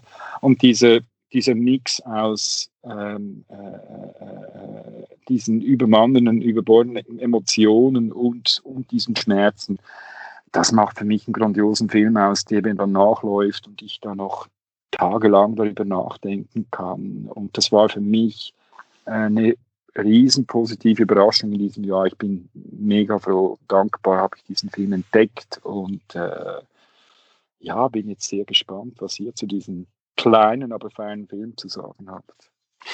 Also ich kannte, ich kannte Eddie Marsan ähm, hauptsächlich aus Ray Donovan, da ist er der Bruder von Lee Schreiber und da mhm. habe ich ihn halt auch sehr schätzen gelernt und dann habe ich erst festgestellt, Mensch, er ist ja auch äh, äh, wie du schon sagst, in Sherlock Holmes und da und war bei Deadpool und hier. Also der ist ja wirklich ähm, auch ein viel beschäftigter Mann. Mhm. Ähm, wie du schon sagst, eine sehr, sehr hassenswerte Figur. Ähm, entsprechend aber auch Peter Mullen ist natürlich jemand, der, auch wenn er dann positive Eigenschaften zeigt, vor allem wenn er dann auch mit dem Jungen spricht und ähm, man auch merkt, dass er entsprechend seine Gewaltausbrüche oder Schübe, dass er sie auch bereut. Ähm, die erste Szene ist ja wirklich äh, konsequent in der Darstellung, dass du weißt, okay, du hast es hier nicht mit einem netten Menschen zu tun und mit dem, mhm. dem du jetzt folgst. Mhm. Das ist ein Film, den ich mir so definitiv auch nie angesehen hätte. Also der ist mir zu klein, will ich nicht sagen. Das ist, ich weiß nicht, wie ich das am besten formulieren kann, aber sagen wir so britisch und ähm, ja, diese Brit britische Arbeiterklasse-Szenerie, ähm, innerhalb dieses kleinen Filmes. Das wäre nie was gewesen, wo ich mich jetzt angesprochen gefühlt hätte und gesagt hätte, Mensch, den, den müsste ich mir jetzt unbedingt angucken. Ähm, das ist auch ein Film, den, den werde ich mir zu 99 Prozent kein zweites Mal angucken. Aber ich war ähm, positiv überrascht äh, beim Schauen dieses Filmes musste mit mir ringen die ganze Zeit, okay, ähm, wie, wie, wirst, wie würdest du ihn oder wie wirst du ihn jetzt äh, bewerten, wie wirst du ihn jetzt für dich ein, eingruppieren? Ähm, habe mich dann am Ende da tatsächlich für sieben Punkte entschieden, weil der auch für mich auch viele sehr starke Momente hat und ähm, sehr viele konsequente Momente. Das Ende, wie du schon sagst, äh, fand ich auch dahingehend gut, dass es eine versöhnliche Note hat. Es ist im Endeffekt kein Happy End, kein fröhliches Ende, aber ein sehr, sehr versöhnliches Ende, was ähm, ja ein äh, Schweif am Horizont zeigt, die Sonnenstrahlen zeigt und ähm, ja in die richtige Richtung geht und deswegen auch der, der Untertitel des Filmes dann ja entsprechend doch passend gewählt ist. Ich habe mir den Kurzfilm Dog All Together auch ähm, angesehen. Ähm, da sind ja viele Szenen auch übernommen, die ja auch entsprechend in diesem Film sind. Und ja, also beides für mich auch sehenswerte Filme, die man auf, also Kurzfilm und Langfilm, die man auf jeden Fall einmal gesehen haben sollte. Spannend, spannend. Ähm, kann da gar nicht mehr so viel äh, zusätzlich beitragen. Ähm, was ich ganz, ganz spannend fand und ganz schön fand, ist halt wirklich, wie die diese äh, die Arbeiterklasse dargestellt haben. Also das ist ein Film, der äh, ja sehr, sehr authentisch wirkt und äh, dementsprechend äh, natürlich nicht so diese typischen äh, Auf- und Abs hat, äh, wo man denkt, so ja, okay, jetzt, jetzt kommt der Bösewicht. Natürlich gibt es hier unschöne Charaktere oder, oder Antagonisten-ähnliche Charaktere. Also ich fand halt auch den äh, Charakter mit dem Hund. Da, das, das, der war schon nervig. Also den fand ich äh, für mich persönlich noch schlimmer als, als den, den Ehemann, wobei das natürlich eine, eine viel, viel gewichtigere Rolle war. Und was der Film halt auch schön darstellt, ist, das, was der Zuschauer als richtig empfindet, so, okay, jetzt wird mal eine Handlung durchgeführt, die dann Gerechtigkeit schafft, ist vor dem Gesetz aber äh, wieder ganz anders zu bewerten. Ähm, wenn ich jetzt an die Situation mit dem Hund denke, ne, wo dann der, der Hundehalter ja äh, nicht seiner ähm, Halterpflicht im Grunde nachgekommen ist, um da jetzt nicht zu tief reinzugehen. Äh, und da dann halt wirklich einen irreparablen Schaden verursacht hat, das mal so zu sagen. Und trotzdem ist er rechtlich, ist, ist er im Recht. Auch wenn er da missgebaut hat und auch uneinsichtig ist im Grunde. Und die Person, die dann dafür äh, Gerechtigkeit sorgt, ähm, im Unrecht ist. Aber so ist es nun mal und das wird halt in diesem Film dann auch äh, sehr, sehr stark dargestellt, äh, dass du da einfach äh, Dinge dann auch akzeptieren musst. Und egal wie scheiße die sind, äh, oder wenn du es halt nicht machst, dann musst du halt mit den Konsequenzen leben. Was aber dann hinten raus ja wieder gut eingefangen wird, dass dann halt tatsächlich mit der Konsequenz gelebt wird und dann halt, ja, wie du schon eben sagtest, positiv in die Zukunft geschaut wird. Äh, für mich, ja, es ist auf jeden Fall ein guter Genrevertreter.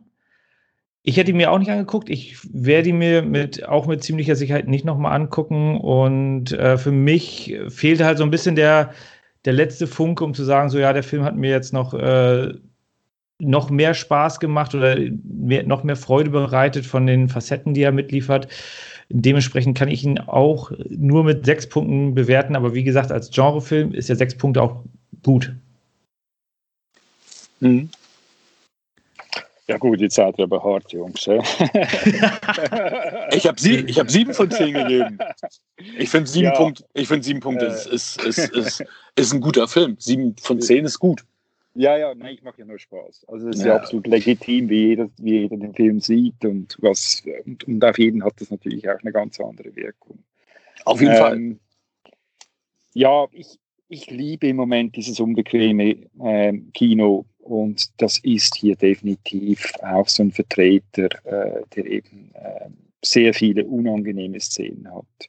Mhm. Ähm, das ist natürlich die Härte, als der Ehemann auf seine Frau pisst. Ähm, mhm. Ich meine, das, äh, ja, das muss man sich einfach mal vorstellen. Und das wird hier, das wird hier gezeigt in einer Art und Weise, die, ähm, die doch jetzt auf mich gewaltigen emotionalen Impact hatte. Deswegen ähm, ging mir der Film wahrscheinlich eher etwas näher als, als euch. Was ich hier über alle Maßen loben muss, und das versuchte ich vorher schon zum, Aus, zum Ausdruck bringen, das ist halt die schauspielerische Leistung. Also das ist auf jeden Fall. Das ist für mich, das ist für mich grandios, was hier gezeigt wurde. Und ähm, Filme beurteile ich unterschiedlich. Ich finde zum Beispiel Style over Substance finde ich durchaus cool. Das kann eine Big Budget Produktion sein, die einfach affengeil aussieht und die dann, wo der Look dann über vieles hinwegtröstet. Das kann hammermäßiges Schauspiel sein oder es kann eine Geschichte sein, die einen unglaublichen emotionalen Impact hat. Wenn dann noch die Sachen kombiniert sind, ist es ganz, ganz toll. Und hier ist es nebst der Geschichte, ähm, ähm, die wirklich sehr authentisch rüberkommt, Michael, da bin ich 100% bei dir, ähm, finde ich eben das Schauspiel extrem stimmig. Und ähm, ich musste ihn deutlich höher benoten, als, als ihr das gemacht habt. Ähm, das ist auch ein Film, der jetzt beim äh, dritten Mal schauen schon immer noch super funktioniert hat ähm, bei mir, ähm, der nicht nachgegeben hat in seiner Qualität. Das ist für mich ein Qualitätsmerkmal. Ähm, das ist jetzt nicht ein Film, den man einfach mal so nebenbei schaut, da musst du dich drauf einlassen, aber wenn du dich drauf einlässt, gibt er dir sehr viel und ich gebe dem äh, neun Punkte, wow. weil das für mich vom Schauspiel her was vom Besten ist, was ich äh, die Jahre jetzt gesehen habe. Ähm, und ähm, ja, wenn ein Film mich so zu Tränen rührt, wie das dieser geschafft hat, dann muss er einiges richtig gemacht haben. Also die IMDb-User sind bei 30.000 Votes bei einer 7,6, also auch mhm. wirklich dann fast, fast bei 8. Und ähm, der Metascore liegt bei 65 Prozent. Das heißt, dass äh, ja, ja, 65 Prozent der, also es sind äh, aber 18, ähm, 8, sind aber 18 Rezensionen. Ne? Also es ist dann der Durchschnittswert von 18 Kritikern, äh, sei es von der New York Times, von der Los Angeles Times, ähm, die von der Verity haben zum Beispiel 80 Prozent gegeben und äh, die New York Times hat 40 Prozent gegeben. Und da ist dann halt dieser Querschnitt von 65 Prozent dann halt auch entstanden. Ja, schön. Super. Dann haben wir noch den letzten. Hä? Ganz genau. Klappentext. Ja. ja. Also, jetzt sprechen wir noch über den Babadook. Und der Babadook, auch hier habe ich äh, eine schöne Edition von Cape Light. Das ist ein wunderbares Mediabook. Und ähm, da hat es folgenden Klappentext dazu. Nach dem tragischen Tod ihres Mannes führt die junge Krankenschwester Amelia, gespielt von Essie Davis, ein zurückgezogenes Leben mit ihrem Sohn Samuel. Eines Abends liest sie ihm ein Kinderbuch mit dem Titel Mr. Babadook vor und Samuel glaubt darin, das Monster aus seinen Träumen zu erkennen. Anfangs denkt Amelia, die Furcht des Jungen sei unbegründet, doch die gute Nachtgeschichte entfaltet bald ihren verstörenden Sog und Amelia wird selbst zunehmend mit unheimlichen Phänomenen konfrontiert. Mit dem Babadook sickert eine unheilvolle Bedrohung schleichen in das Leben der beiden. Denn wenn er erst einmal da ist, lässt er sich nicht mehr vertreiben. So steht es geschrieben. Also Männer, ja. wir müssen auf jeden Fall ähm, irgendwann am Ende vielleicht nochmal schon einen Abschiedstext machen und dann müssen wir spoilern. Also ich finde bei diesem Film, ähm, um den ordentlich diskutieren zu können, müssen wir auf jeden Fall in den Spoilerbereich gehen. Ja, gerne.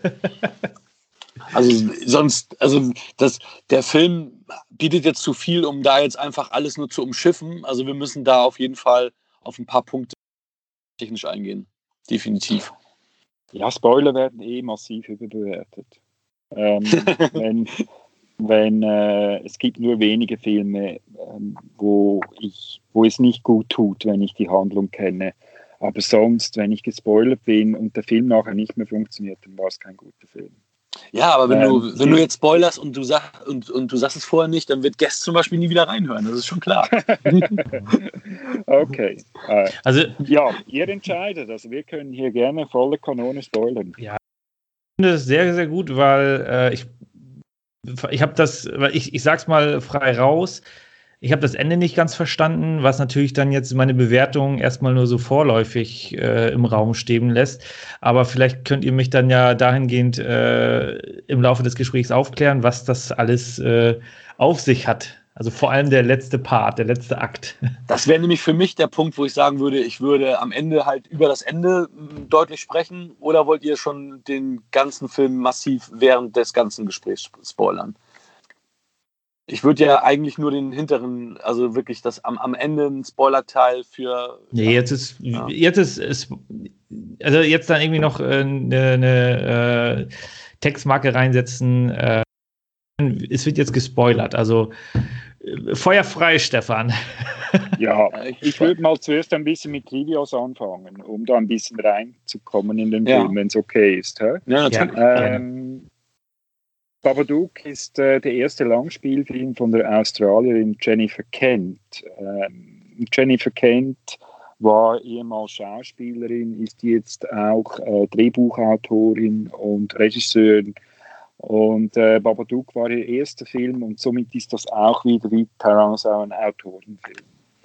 Ähm, uraufgeführt wurde der Film ähm, im Januar 14 am Sundance Festival in Utah, USA. Und in Deutschland kam er dann im Mai 15 in die Kinos. Der hat ein geschätztes Budget von etwa 2 Millionen Dollar und war ziemlich erfolgreich mit äh, rund 10 Millionen Dollar Einspielergebnis. Ähm, für Kent war es klar, dass es hier nie zu einer Fortsetzung kommen wird. Ähm, offensichtlich haben Studios äh, ihr die Rechte abkaufen wollen, weil äh, es doch ein finanzieller Erfolg war. Ähm, das hat sie aber bis heute nicht zugelassen und das deute ich so, dass es für die, für die Frau wohl ein sehr persönliches Filmprojekt sein musste, weil ihr ja ganz stark Trauer ähm, etc. Ähm, äh, tragende Elemente des Films sind. Ähm, Jennifer Kent finde ich eine super spannende Regisseurin. Die hat erst zwei Filme gemacht. Ähm, den neuen Film The Nightingale, den hast du gesehen, Hakan ja, das ist korrekt. Ähm, ähm der kam, 19, äh, der kam äh, 2018 raus, spielt im 19. Jahrhundert in Australien, ist ein Historiendrama, was ultra hart ist. Ähm, mhm. Auch unheimlich atmosphärisch, toll gespielt. Und äh, Jennifer Kent muss man meiner Meinung nach unbedingt auf dem Radar haben und schauen, was die Frau in Zukunft noch so bringt. Ähm, Getragen wird der Film vor allem durch zwei Charaktere. Das ist äh, Essie Davis, ähm, eine Schauspielerin, ebenfalls aus Australien. Ähm, die hat man schon in Nebenrollen in Matrix Reloaded und Revolutions gesehen, aber auch in Game of Thrones beispielsweise. Ähm, die spielt die Mutter Amelia und dann ist da noch ihr Sohn ähm, Samuel, ähm, der wird von einem unbekannten Jungschauspieler Noah Wiseman gespielt und ähm, die zwei machen das hervorragend. Auch hier Essie Davis mit ähm, einem awardverdächtigen Schauspiel, die spielt ähm, diese ähm, Mutter, die am Rande des Wahnsinns ist, traumatisiert von einem schrecklichen, prägenden Ereignis, ähm, bei welchem sie ihren geliebten Ehemann verloren hat ähm, als alleinerziehende Mutter äh, von einem super nervenden und quengeligen Kind, ähm, die trägt die, die, die, die Schulter dieser Rolle großartig, diese Amelia, und ähm, äh, äh, transportiert die Geschichte wunderbar. Und in sehr schöner Ergänzung eben Samuel, ähm, er ist sechsjährig im Film. Ich denke, ähm, der äh, effektive Schauspieler, der war nicht viel älter. Und der Junge versteht es hier, die ganze Klaviatur an Gefühlen auf eindrucksvolle Art und Weise zu zelebrieren. Also großartig, wie sich die beiden ergänzen, weil auch das kein angenehmer Film ist. Und ich äh, mal stark davon ausgehe, dass hier den Schauspielern doch einiges abverlangt wurde letztendlich. Ja, wobei. Ja. Ja, wobei ich habe ich hab gelesen, dass die ähm, mit dem jungen Schauspieler schon sehr, sehr vorsichtig umgegangen sind und ähm, die Szenen, die halt ähm, ja emotional schwierig waren, dass das mit einem Double gedreht wurde und ihm halt gesagt wurde, ja, wir nehmen dir dein Lego weg und so, wenn er dann so krass geguckt hat. Also dass er auch, ähm, um, um die Kinderseele zu schützen, dass die ganzen Szenen so ohne ihn stattgefunden haben und die dann halt drumherum gesprungen haben. So ähnlich soll es ja bei der Exorzist gewesen sein, dass Linda Blair angeblich ja auch nicht so viel mhm. mitbekommen haben soll. Okay. Okay. Gut, das, das, das wusste ich nicht, ja. Das ist spannend. Macht irgendwie auch Sinn, weil es hat schon es hat schon ähm, wirklich äh, äh, äh, psychologisch sehr ähm, heftige äh, Absolut. Ja, ja. ja, ja. Das, das, das kann man einem äh, Jungen in dem Alter wirklich nicht zumuten. Also das wäre wär schwierig. Ja, Jennifer Kent und Essie Davis kannten sich ja auch, die haben ja zusammen Drama School gemacht und äh, da ähm, kam dann auch die, die Begegnung zustande zwischen denen und auch echt spannend. Also die ist wirklich sehr, sehr gut besetzt, muss man sagen. Also ich hatte sie mhm. vorher noch nie so auf, auf, dem, auf dem Schirm. Ich habe dann auch im Zuge der Recherche gesehen, wo sie überall jetzt mitgespielt hatte. Ich hatte mhm. sie vorher nicht auf dem, auf dem Schirm. Also Wahnsinn, was die Frau da, da gebracht hat. Mhm. Und der Film ist ja, wie ich das schon eingangs des Podcasts gesagt habe, es ist ja kein klassischer Horrorfilm. Also wer hier mhm. wirklich ähm, hektoliterweise Blut sucht und ähm, schöne Gore-Effekte und Splatter und ähm, ein Fan von Jumpscares ist, der ist definitiv falsch in dem Film, denn das ist ein Familiendrama, wie es im Buche steht.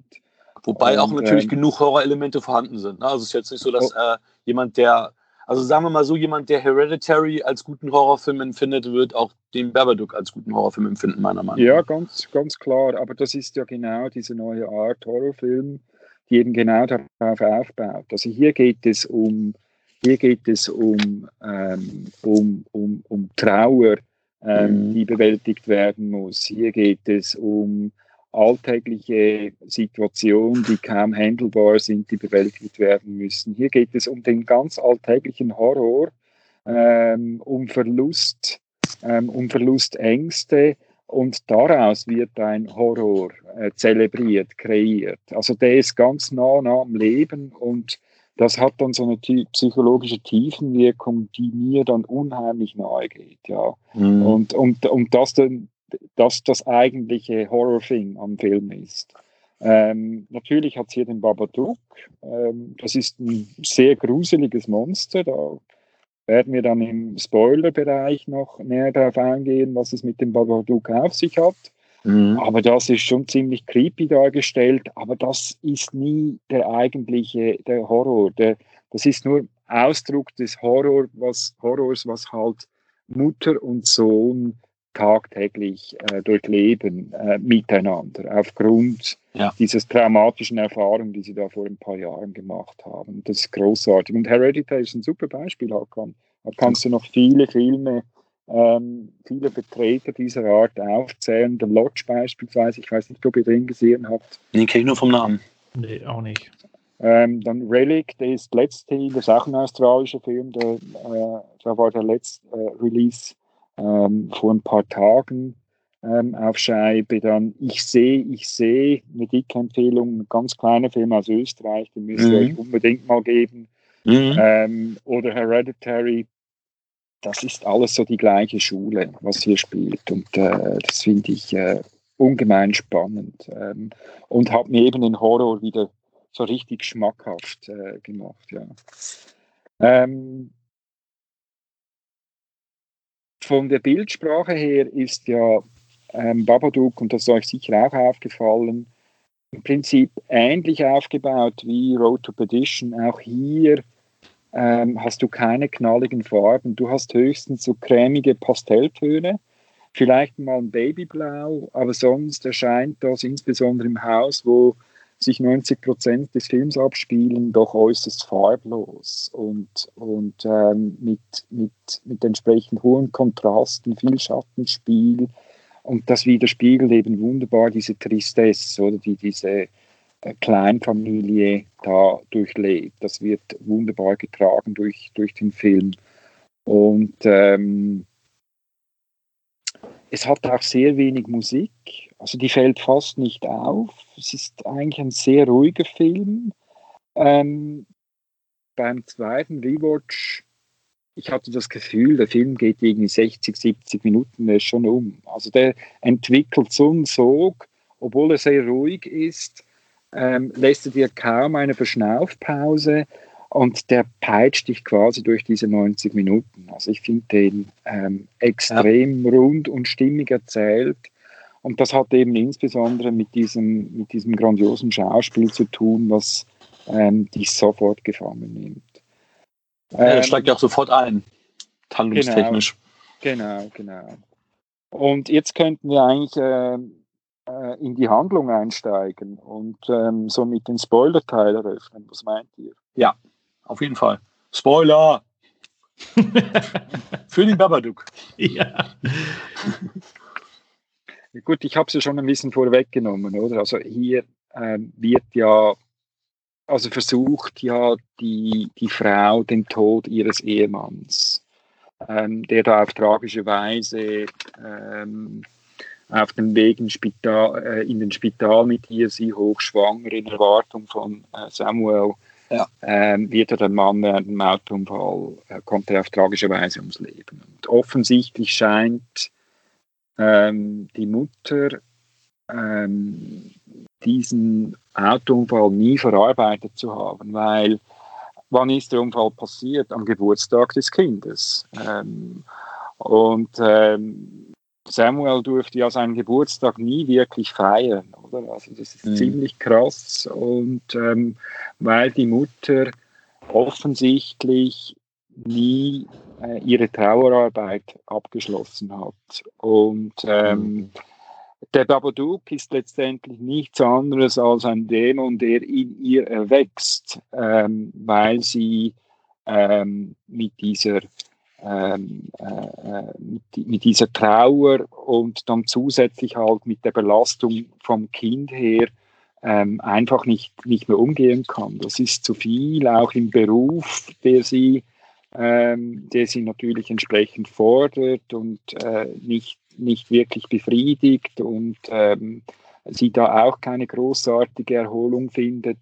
Also diese Frau muss nur geben und kriegt nichts. Und entsprechend wächst und wächst und wächst dieser Dämon in ihr, ähm, der, äh, der dann am Schluss, und äh, das können wir dann nachher äh, entsprechend äh, beleuchten, dann doch auch hier zu einem persönlichen Ende findet, ähm, mhm. weil das jemand ist, der ähm, gelernt hat, mit seinem Dämon umzugehen, ja, ja. damit zu, ja. zu leben. Und ähm, das ist, das ist grandios ähm, dargestellt, letztendlich in diesem Film. Ist auch ein hoffnungsvoller Film für, für Leute, die eben ihre Probleme haben, ihre Baustellen haben und ähm, ja, du doch irgendwie so die Message mit auf den Weg kriegst. Ähm, es gibt Sachen, die kannst du, die bringst du nicht weg äh, aus deinem Leben. Ähm, du musst lernen, damit zu leben, einen Umgang zu finden äh, die richtige Balance zu finden und dann hast du es unter Kontrolle und es nicht mehr dich, oder? Und das, das schafft sie am Schluss, oder? Dass sie eben diesen ja. Dämon unter Kontrolle kriegt. Ja.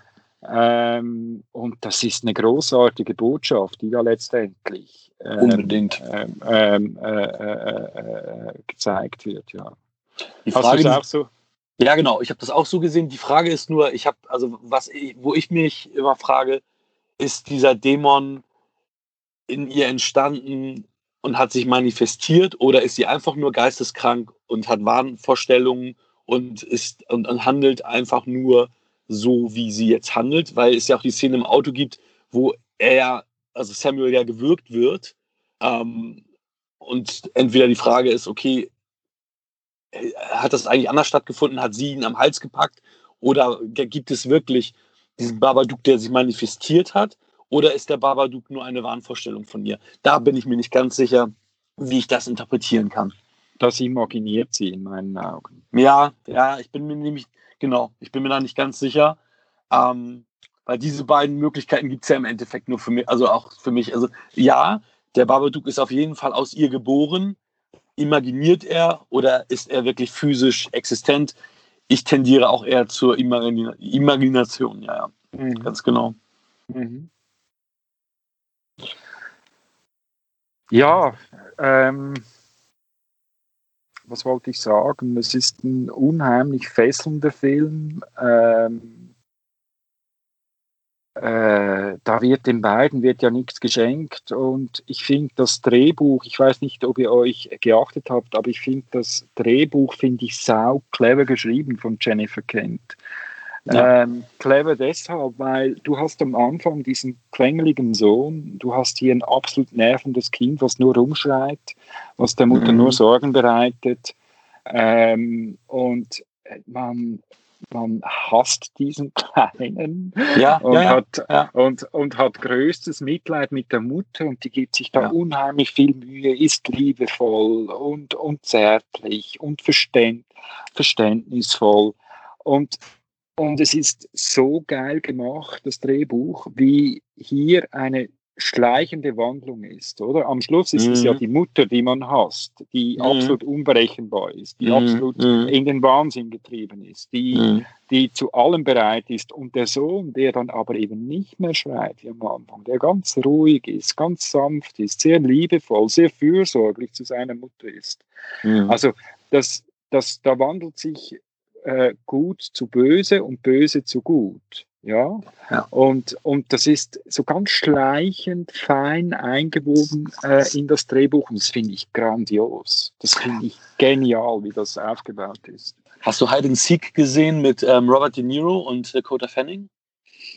Ja, aber das liegt schon äh, Ewigkeiten zurück. Also da ist die Thematik ja ähnlich, nur die, da haben sie es halt schlecht gelöst, weil es ein schlechtes Drehbuch ist. Also da ist das so, dass das ja ähm, im Endeffekt also die Thematik ja ähnlich geartet ist, aber das halt nicht gut gelöst wurde. Und hier finde ich auch, ist es gut gelöst worden und ähm, ein gutes Drehbuch und ähm, ja, auch Interpretationsspielräume.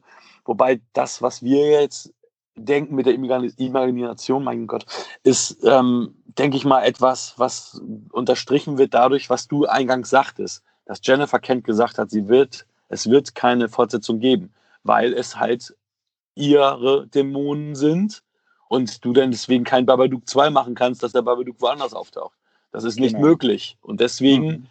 ist das im Endeffekt ja auch schon so ein, so ein Indikator, ja, das ist diese Interpretationsmöglichkeit. Also, oder so wird es wahrscheinlich auch so sein. Also auch von ihr gemeint gewesen sein. Mhm. Michael, wie, wie, wie hast du den Film wahrgenommen? Also zuallererst äh, habe ich das sehr genossen, was ihr da alles so erzählt habt. Äh, Ein Gentleman ich, genießt und schweigt. Ja, ich, ich habe ja vorhin schon gesagt, dass ich äh, das, das Ende nicht verstanden habe. Ich war halt bei dem Film komplett äh, auf der falschen Fährte. Für mich, also ich bin da halt in den Film reingegangen und für mich war das erstmal so ein Monster in the House-Film. Und ja. dementsprechend ist das Ende dann komplett, äh, wirkt dann komplett deplatziert, weil ich es einfach nicht gereilt habe. Und ich kam zu keinem Zeitpunkt irgendwie auf die Idee, was, das eigentlich gar nicht das Thema ist. Das, das ist ja Babadook gar nicht so der, der, der Kernpunkt der, der Aussage hier ist. Und dementsprechend ähm, habe ich den Film auch jetzt erstmal nur mit sechs bewertet, weil ich es einfach hinten, also wenn du irgendwas nicht verstehst, ja, wenn du einen Film nicht verstehst, dann kannst du dem keine zehn Punkte geben. Babadook. Ja. Und und äh, das heißt also, der Film muss dann nochmal irgendwann eine Sichtung bekommen. Äh, was ich aber sehr, sehr schön fand, also das, das, äh, das Set-Design ist wirklich klasse gelungen. Also das Buch wirkt halt wirklich schon äh, unheimlich. Äh, die, wenn, wenn du dann diese, diese schemenhaften Gestalten da siehst, äh, das ist nicht zu lang, nicht zu kurz. Ähm, man wird so ein bisschen, bisschen erschreckt. Das Einzige, mhm. was ich suboptimal fand, war halt äh, die, die Sequenz im, im Bett. Das sah halt nicht ganz optimal aus, aber es ist halt auch nicht der, das High-Budget-Projekt äh, gewesen, wobei zwei Millionen doch relativ viel ist. Also ich, fand, ich fand das sehr schön. Also meinst du das Schweben und wie sie dann da runterkommt? Oder? Ja, wo das dann äh, in ihr reingeht. Ähm, ja. Das, das fand ich irgendwie nicht ganz so äh, gelungen. Ähm, aber ansonsten haben die ja sehr viel Practical gemacht, also mit Puppen oder sowas, hatte ich den Eindruck. Und das fand ich sehr, sehr schön.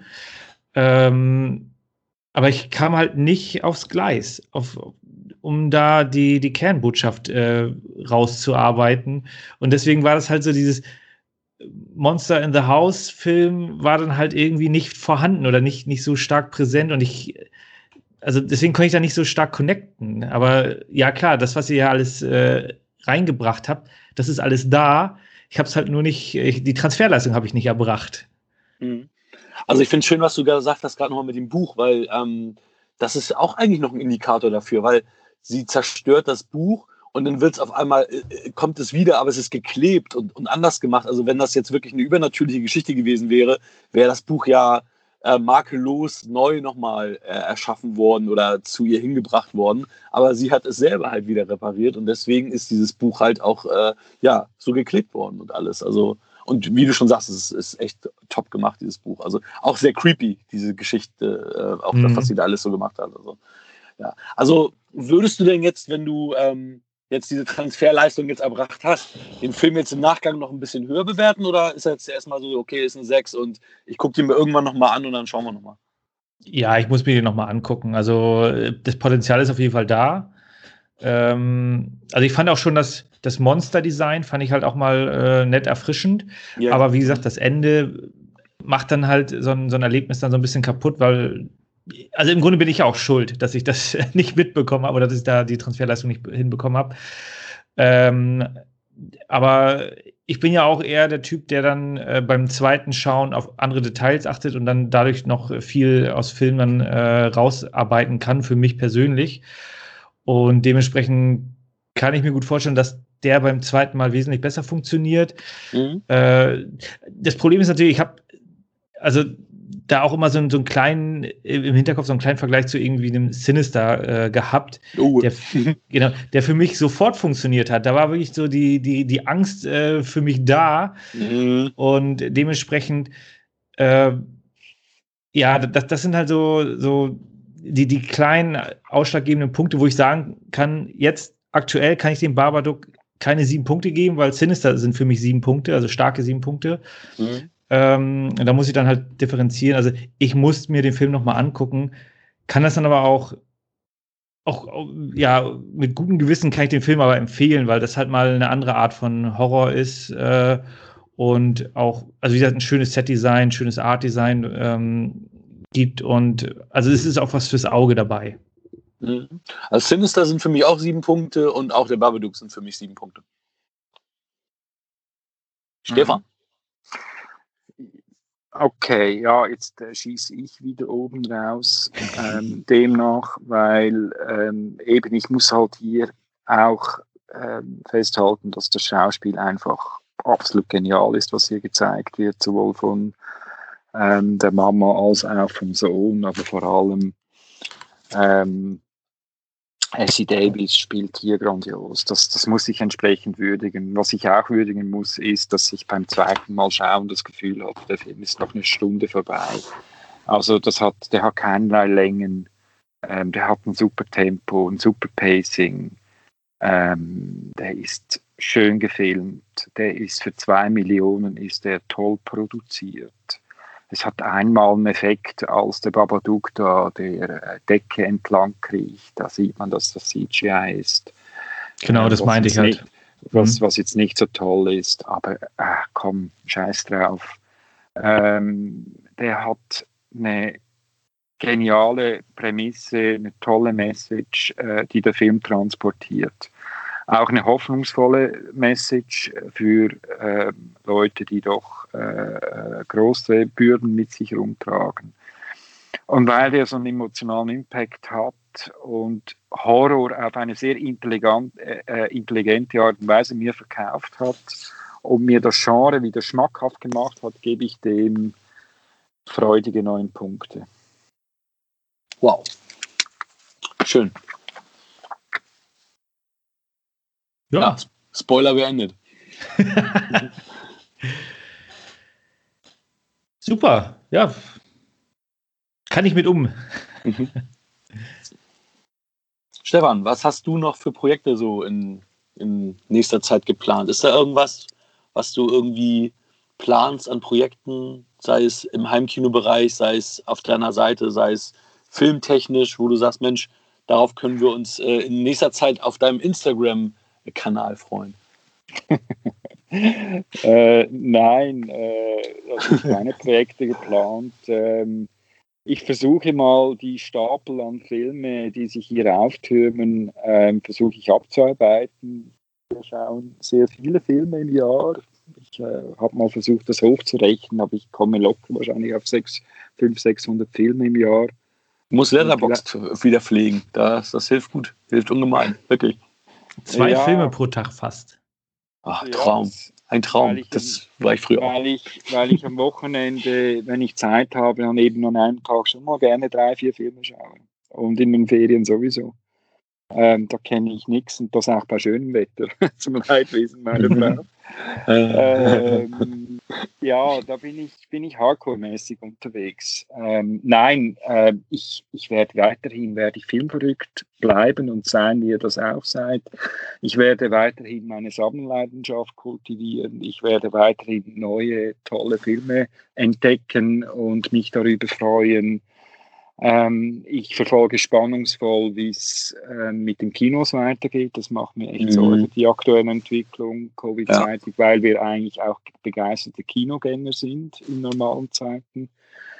Ähm, ich ähm, bin auch gespannt, wie es mit, ähm, mit der aktuellen äh, Hollywood-Philosophie weitergeht. Ich entdecke viele junge ähm, talentierte Regisseure, auch Frauen wie Jennifer Kent, die einen geilen frischen Wind in die Szene bringen und ähm, was für mich so einen Hauch New Hollywood hat ähm, in den 70ern als ähm, äh, Spielberg, Scorsese, Coppola und wie sie alle heißen, dagegen das alte ähm, Hollywood äh, rebellierten und das sehe ich hier auch ähm, ein Stück weit ich merke das auch an, an vielen Leuten, die Filme mögen, dass hier so eine gewisse Müdigkeit da ist.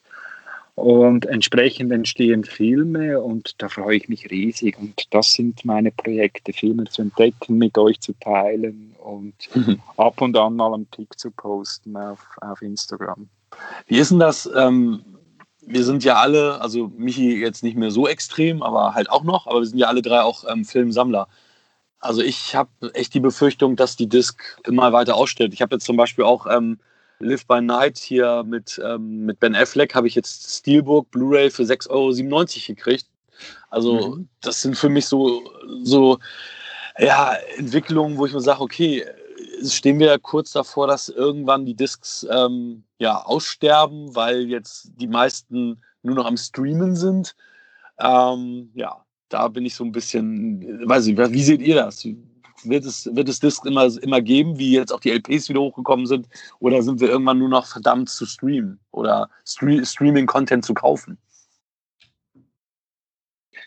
Ja gut, äh, dass, dass der, der Scheibenmarkt also ähm, kontinuierlich Jahr für Jahr zurückgeht, ja, das ist klar, das ist dem Streamingdienst geschuldet. Da möchte ich schnell eine Klammer aufmachen. Man muss sich einfach bewusst sein, wenn man nur streamt, dass man natürlich ähm, einen riesen Anteil an Filmen nie zu sehen bekommt. Also man muss zum Beispiel mal auf Netflix, könnt ihr mal sehen, die, die gehen etwa bis 1980 zurück, äh, die Filmangebote. Und alles, was davor war, ja. hast, hast, du, hast du einfach nicht ja. in der Auswahl. Das heißt, das heißt, junge Leute, die mit Handy und Laptop aufgewachsen sind, die auch nicht ähm, wie jetzt ich über ein Heimkino oder dann im Kino Filme sehen, sondern übers Handy oder übers Laptop, denen auch Qualität scheißegal ist, ähm, ja. die, mhm. die werden gar nie in Berührung kommen mit Filmen, die in den 70ern, 60ern, 50ern und weiter zurück Jahren entstanden sind. Also da wird ähm, da diktiert der Streaming-Anbieter, was ich letztendlich äh, als Konsument sehen darf und was nicht. Und äh, das bereitet mir eine echte Sorge, ähm, weil das ist ein politischer Akt und ähm, dagegen wehre ich mich, indem ich eben ähm, das physische Medium hartnäckig verteidige und ähm, versuche mhm. auch eben ähm, die kleinen Labels zu unterstützen, ähm, die da teilweise mit sehr, sehr viel Liebe Filme ähm, in wunderschönen VÖs an den Mann und an die Frau bringen. Die verdienen kein Geld damit. Das müssen Freaks sein wie, wie ihr und ich, ähm, mit, mit der Liebe zur Göttin der Kunst, nämlich dem Film. Und, mhm. ähm, und die großen Major-Labels, tja, ähm, ja, ähm, die, werden, die werden das versuchen über die digitale Schiene, ähm, werden die versuchen, das ähm, dem Mainstream-Publikum ähm, schmackhaft zu machen. Große Kisten werden wir noch eine Weile kaufen können auf Disk, aber äh, das wird zunehmend mhm. weniger. Und dann werden es halt Nischenprodukte sein, wie ja. ähm, Vinyl auch. Und das werden ja. dann kleine Labels sein, wo eben viele Leute viel Herzblut ähm, und Zeit investieren, ohne wirklich Kohle damit zu verdienen. Ja. Mhm. Ja, das wird der Trend sein. Ja, nee, erzähl du erstmal.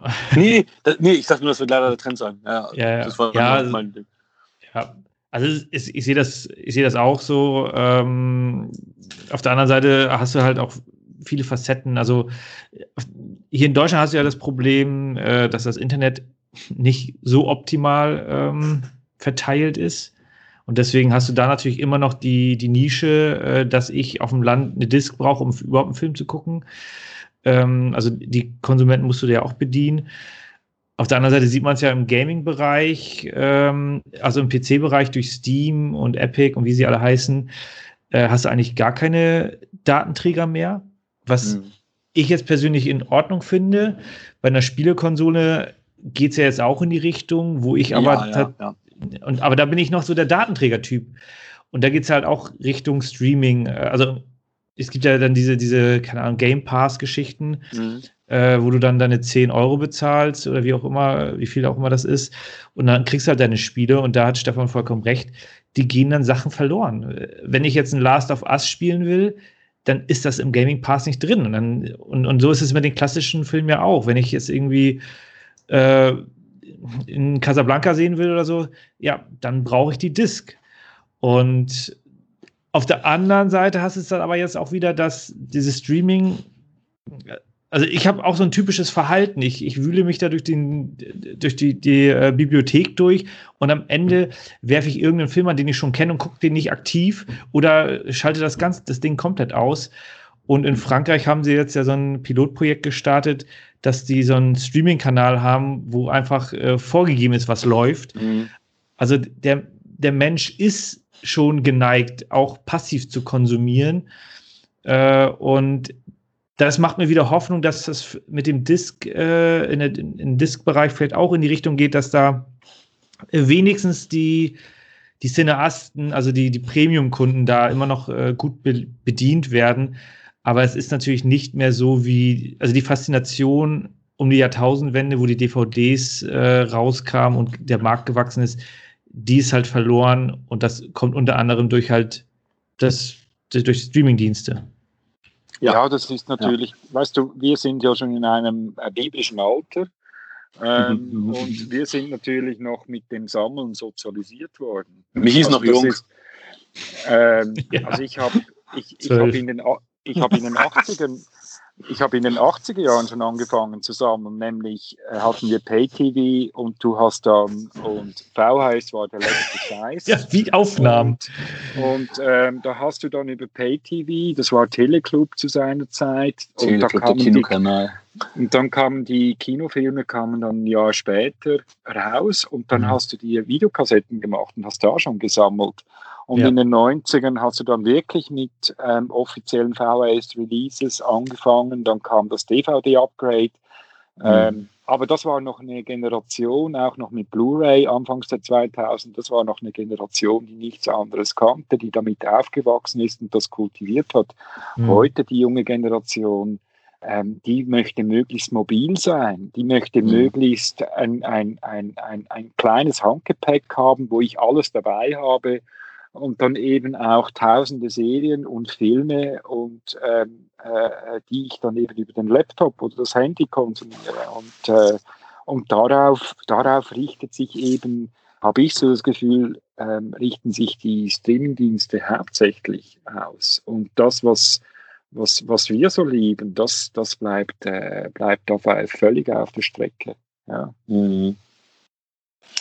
Ja, eigentlich ein paar pessimistische Schlussworte, deswegen äh, werde ich jetzt vor, vorher noch etwas äh, Fröhliches kundtun. Und zwar ähm, haben wir ähm, in der nächsten Folge wieder einen Gast. Und es ist so, dass ähm, wir schon länger im Kontakt stehen zu einem Fußballkommentator. Der ist durch die Corona-Zeit bekannt geworden, weil er ähm, Alltagsgeschehen wie ein Fußballspiel kommentiert hat.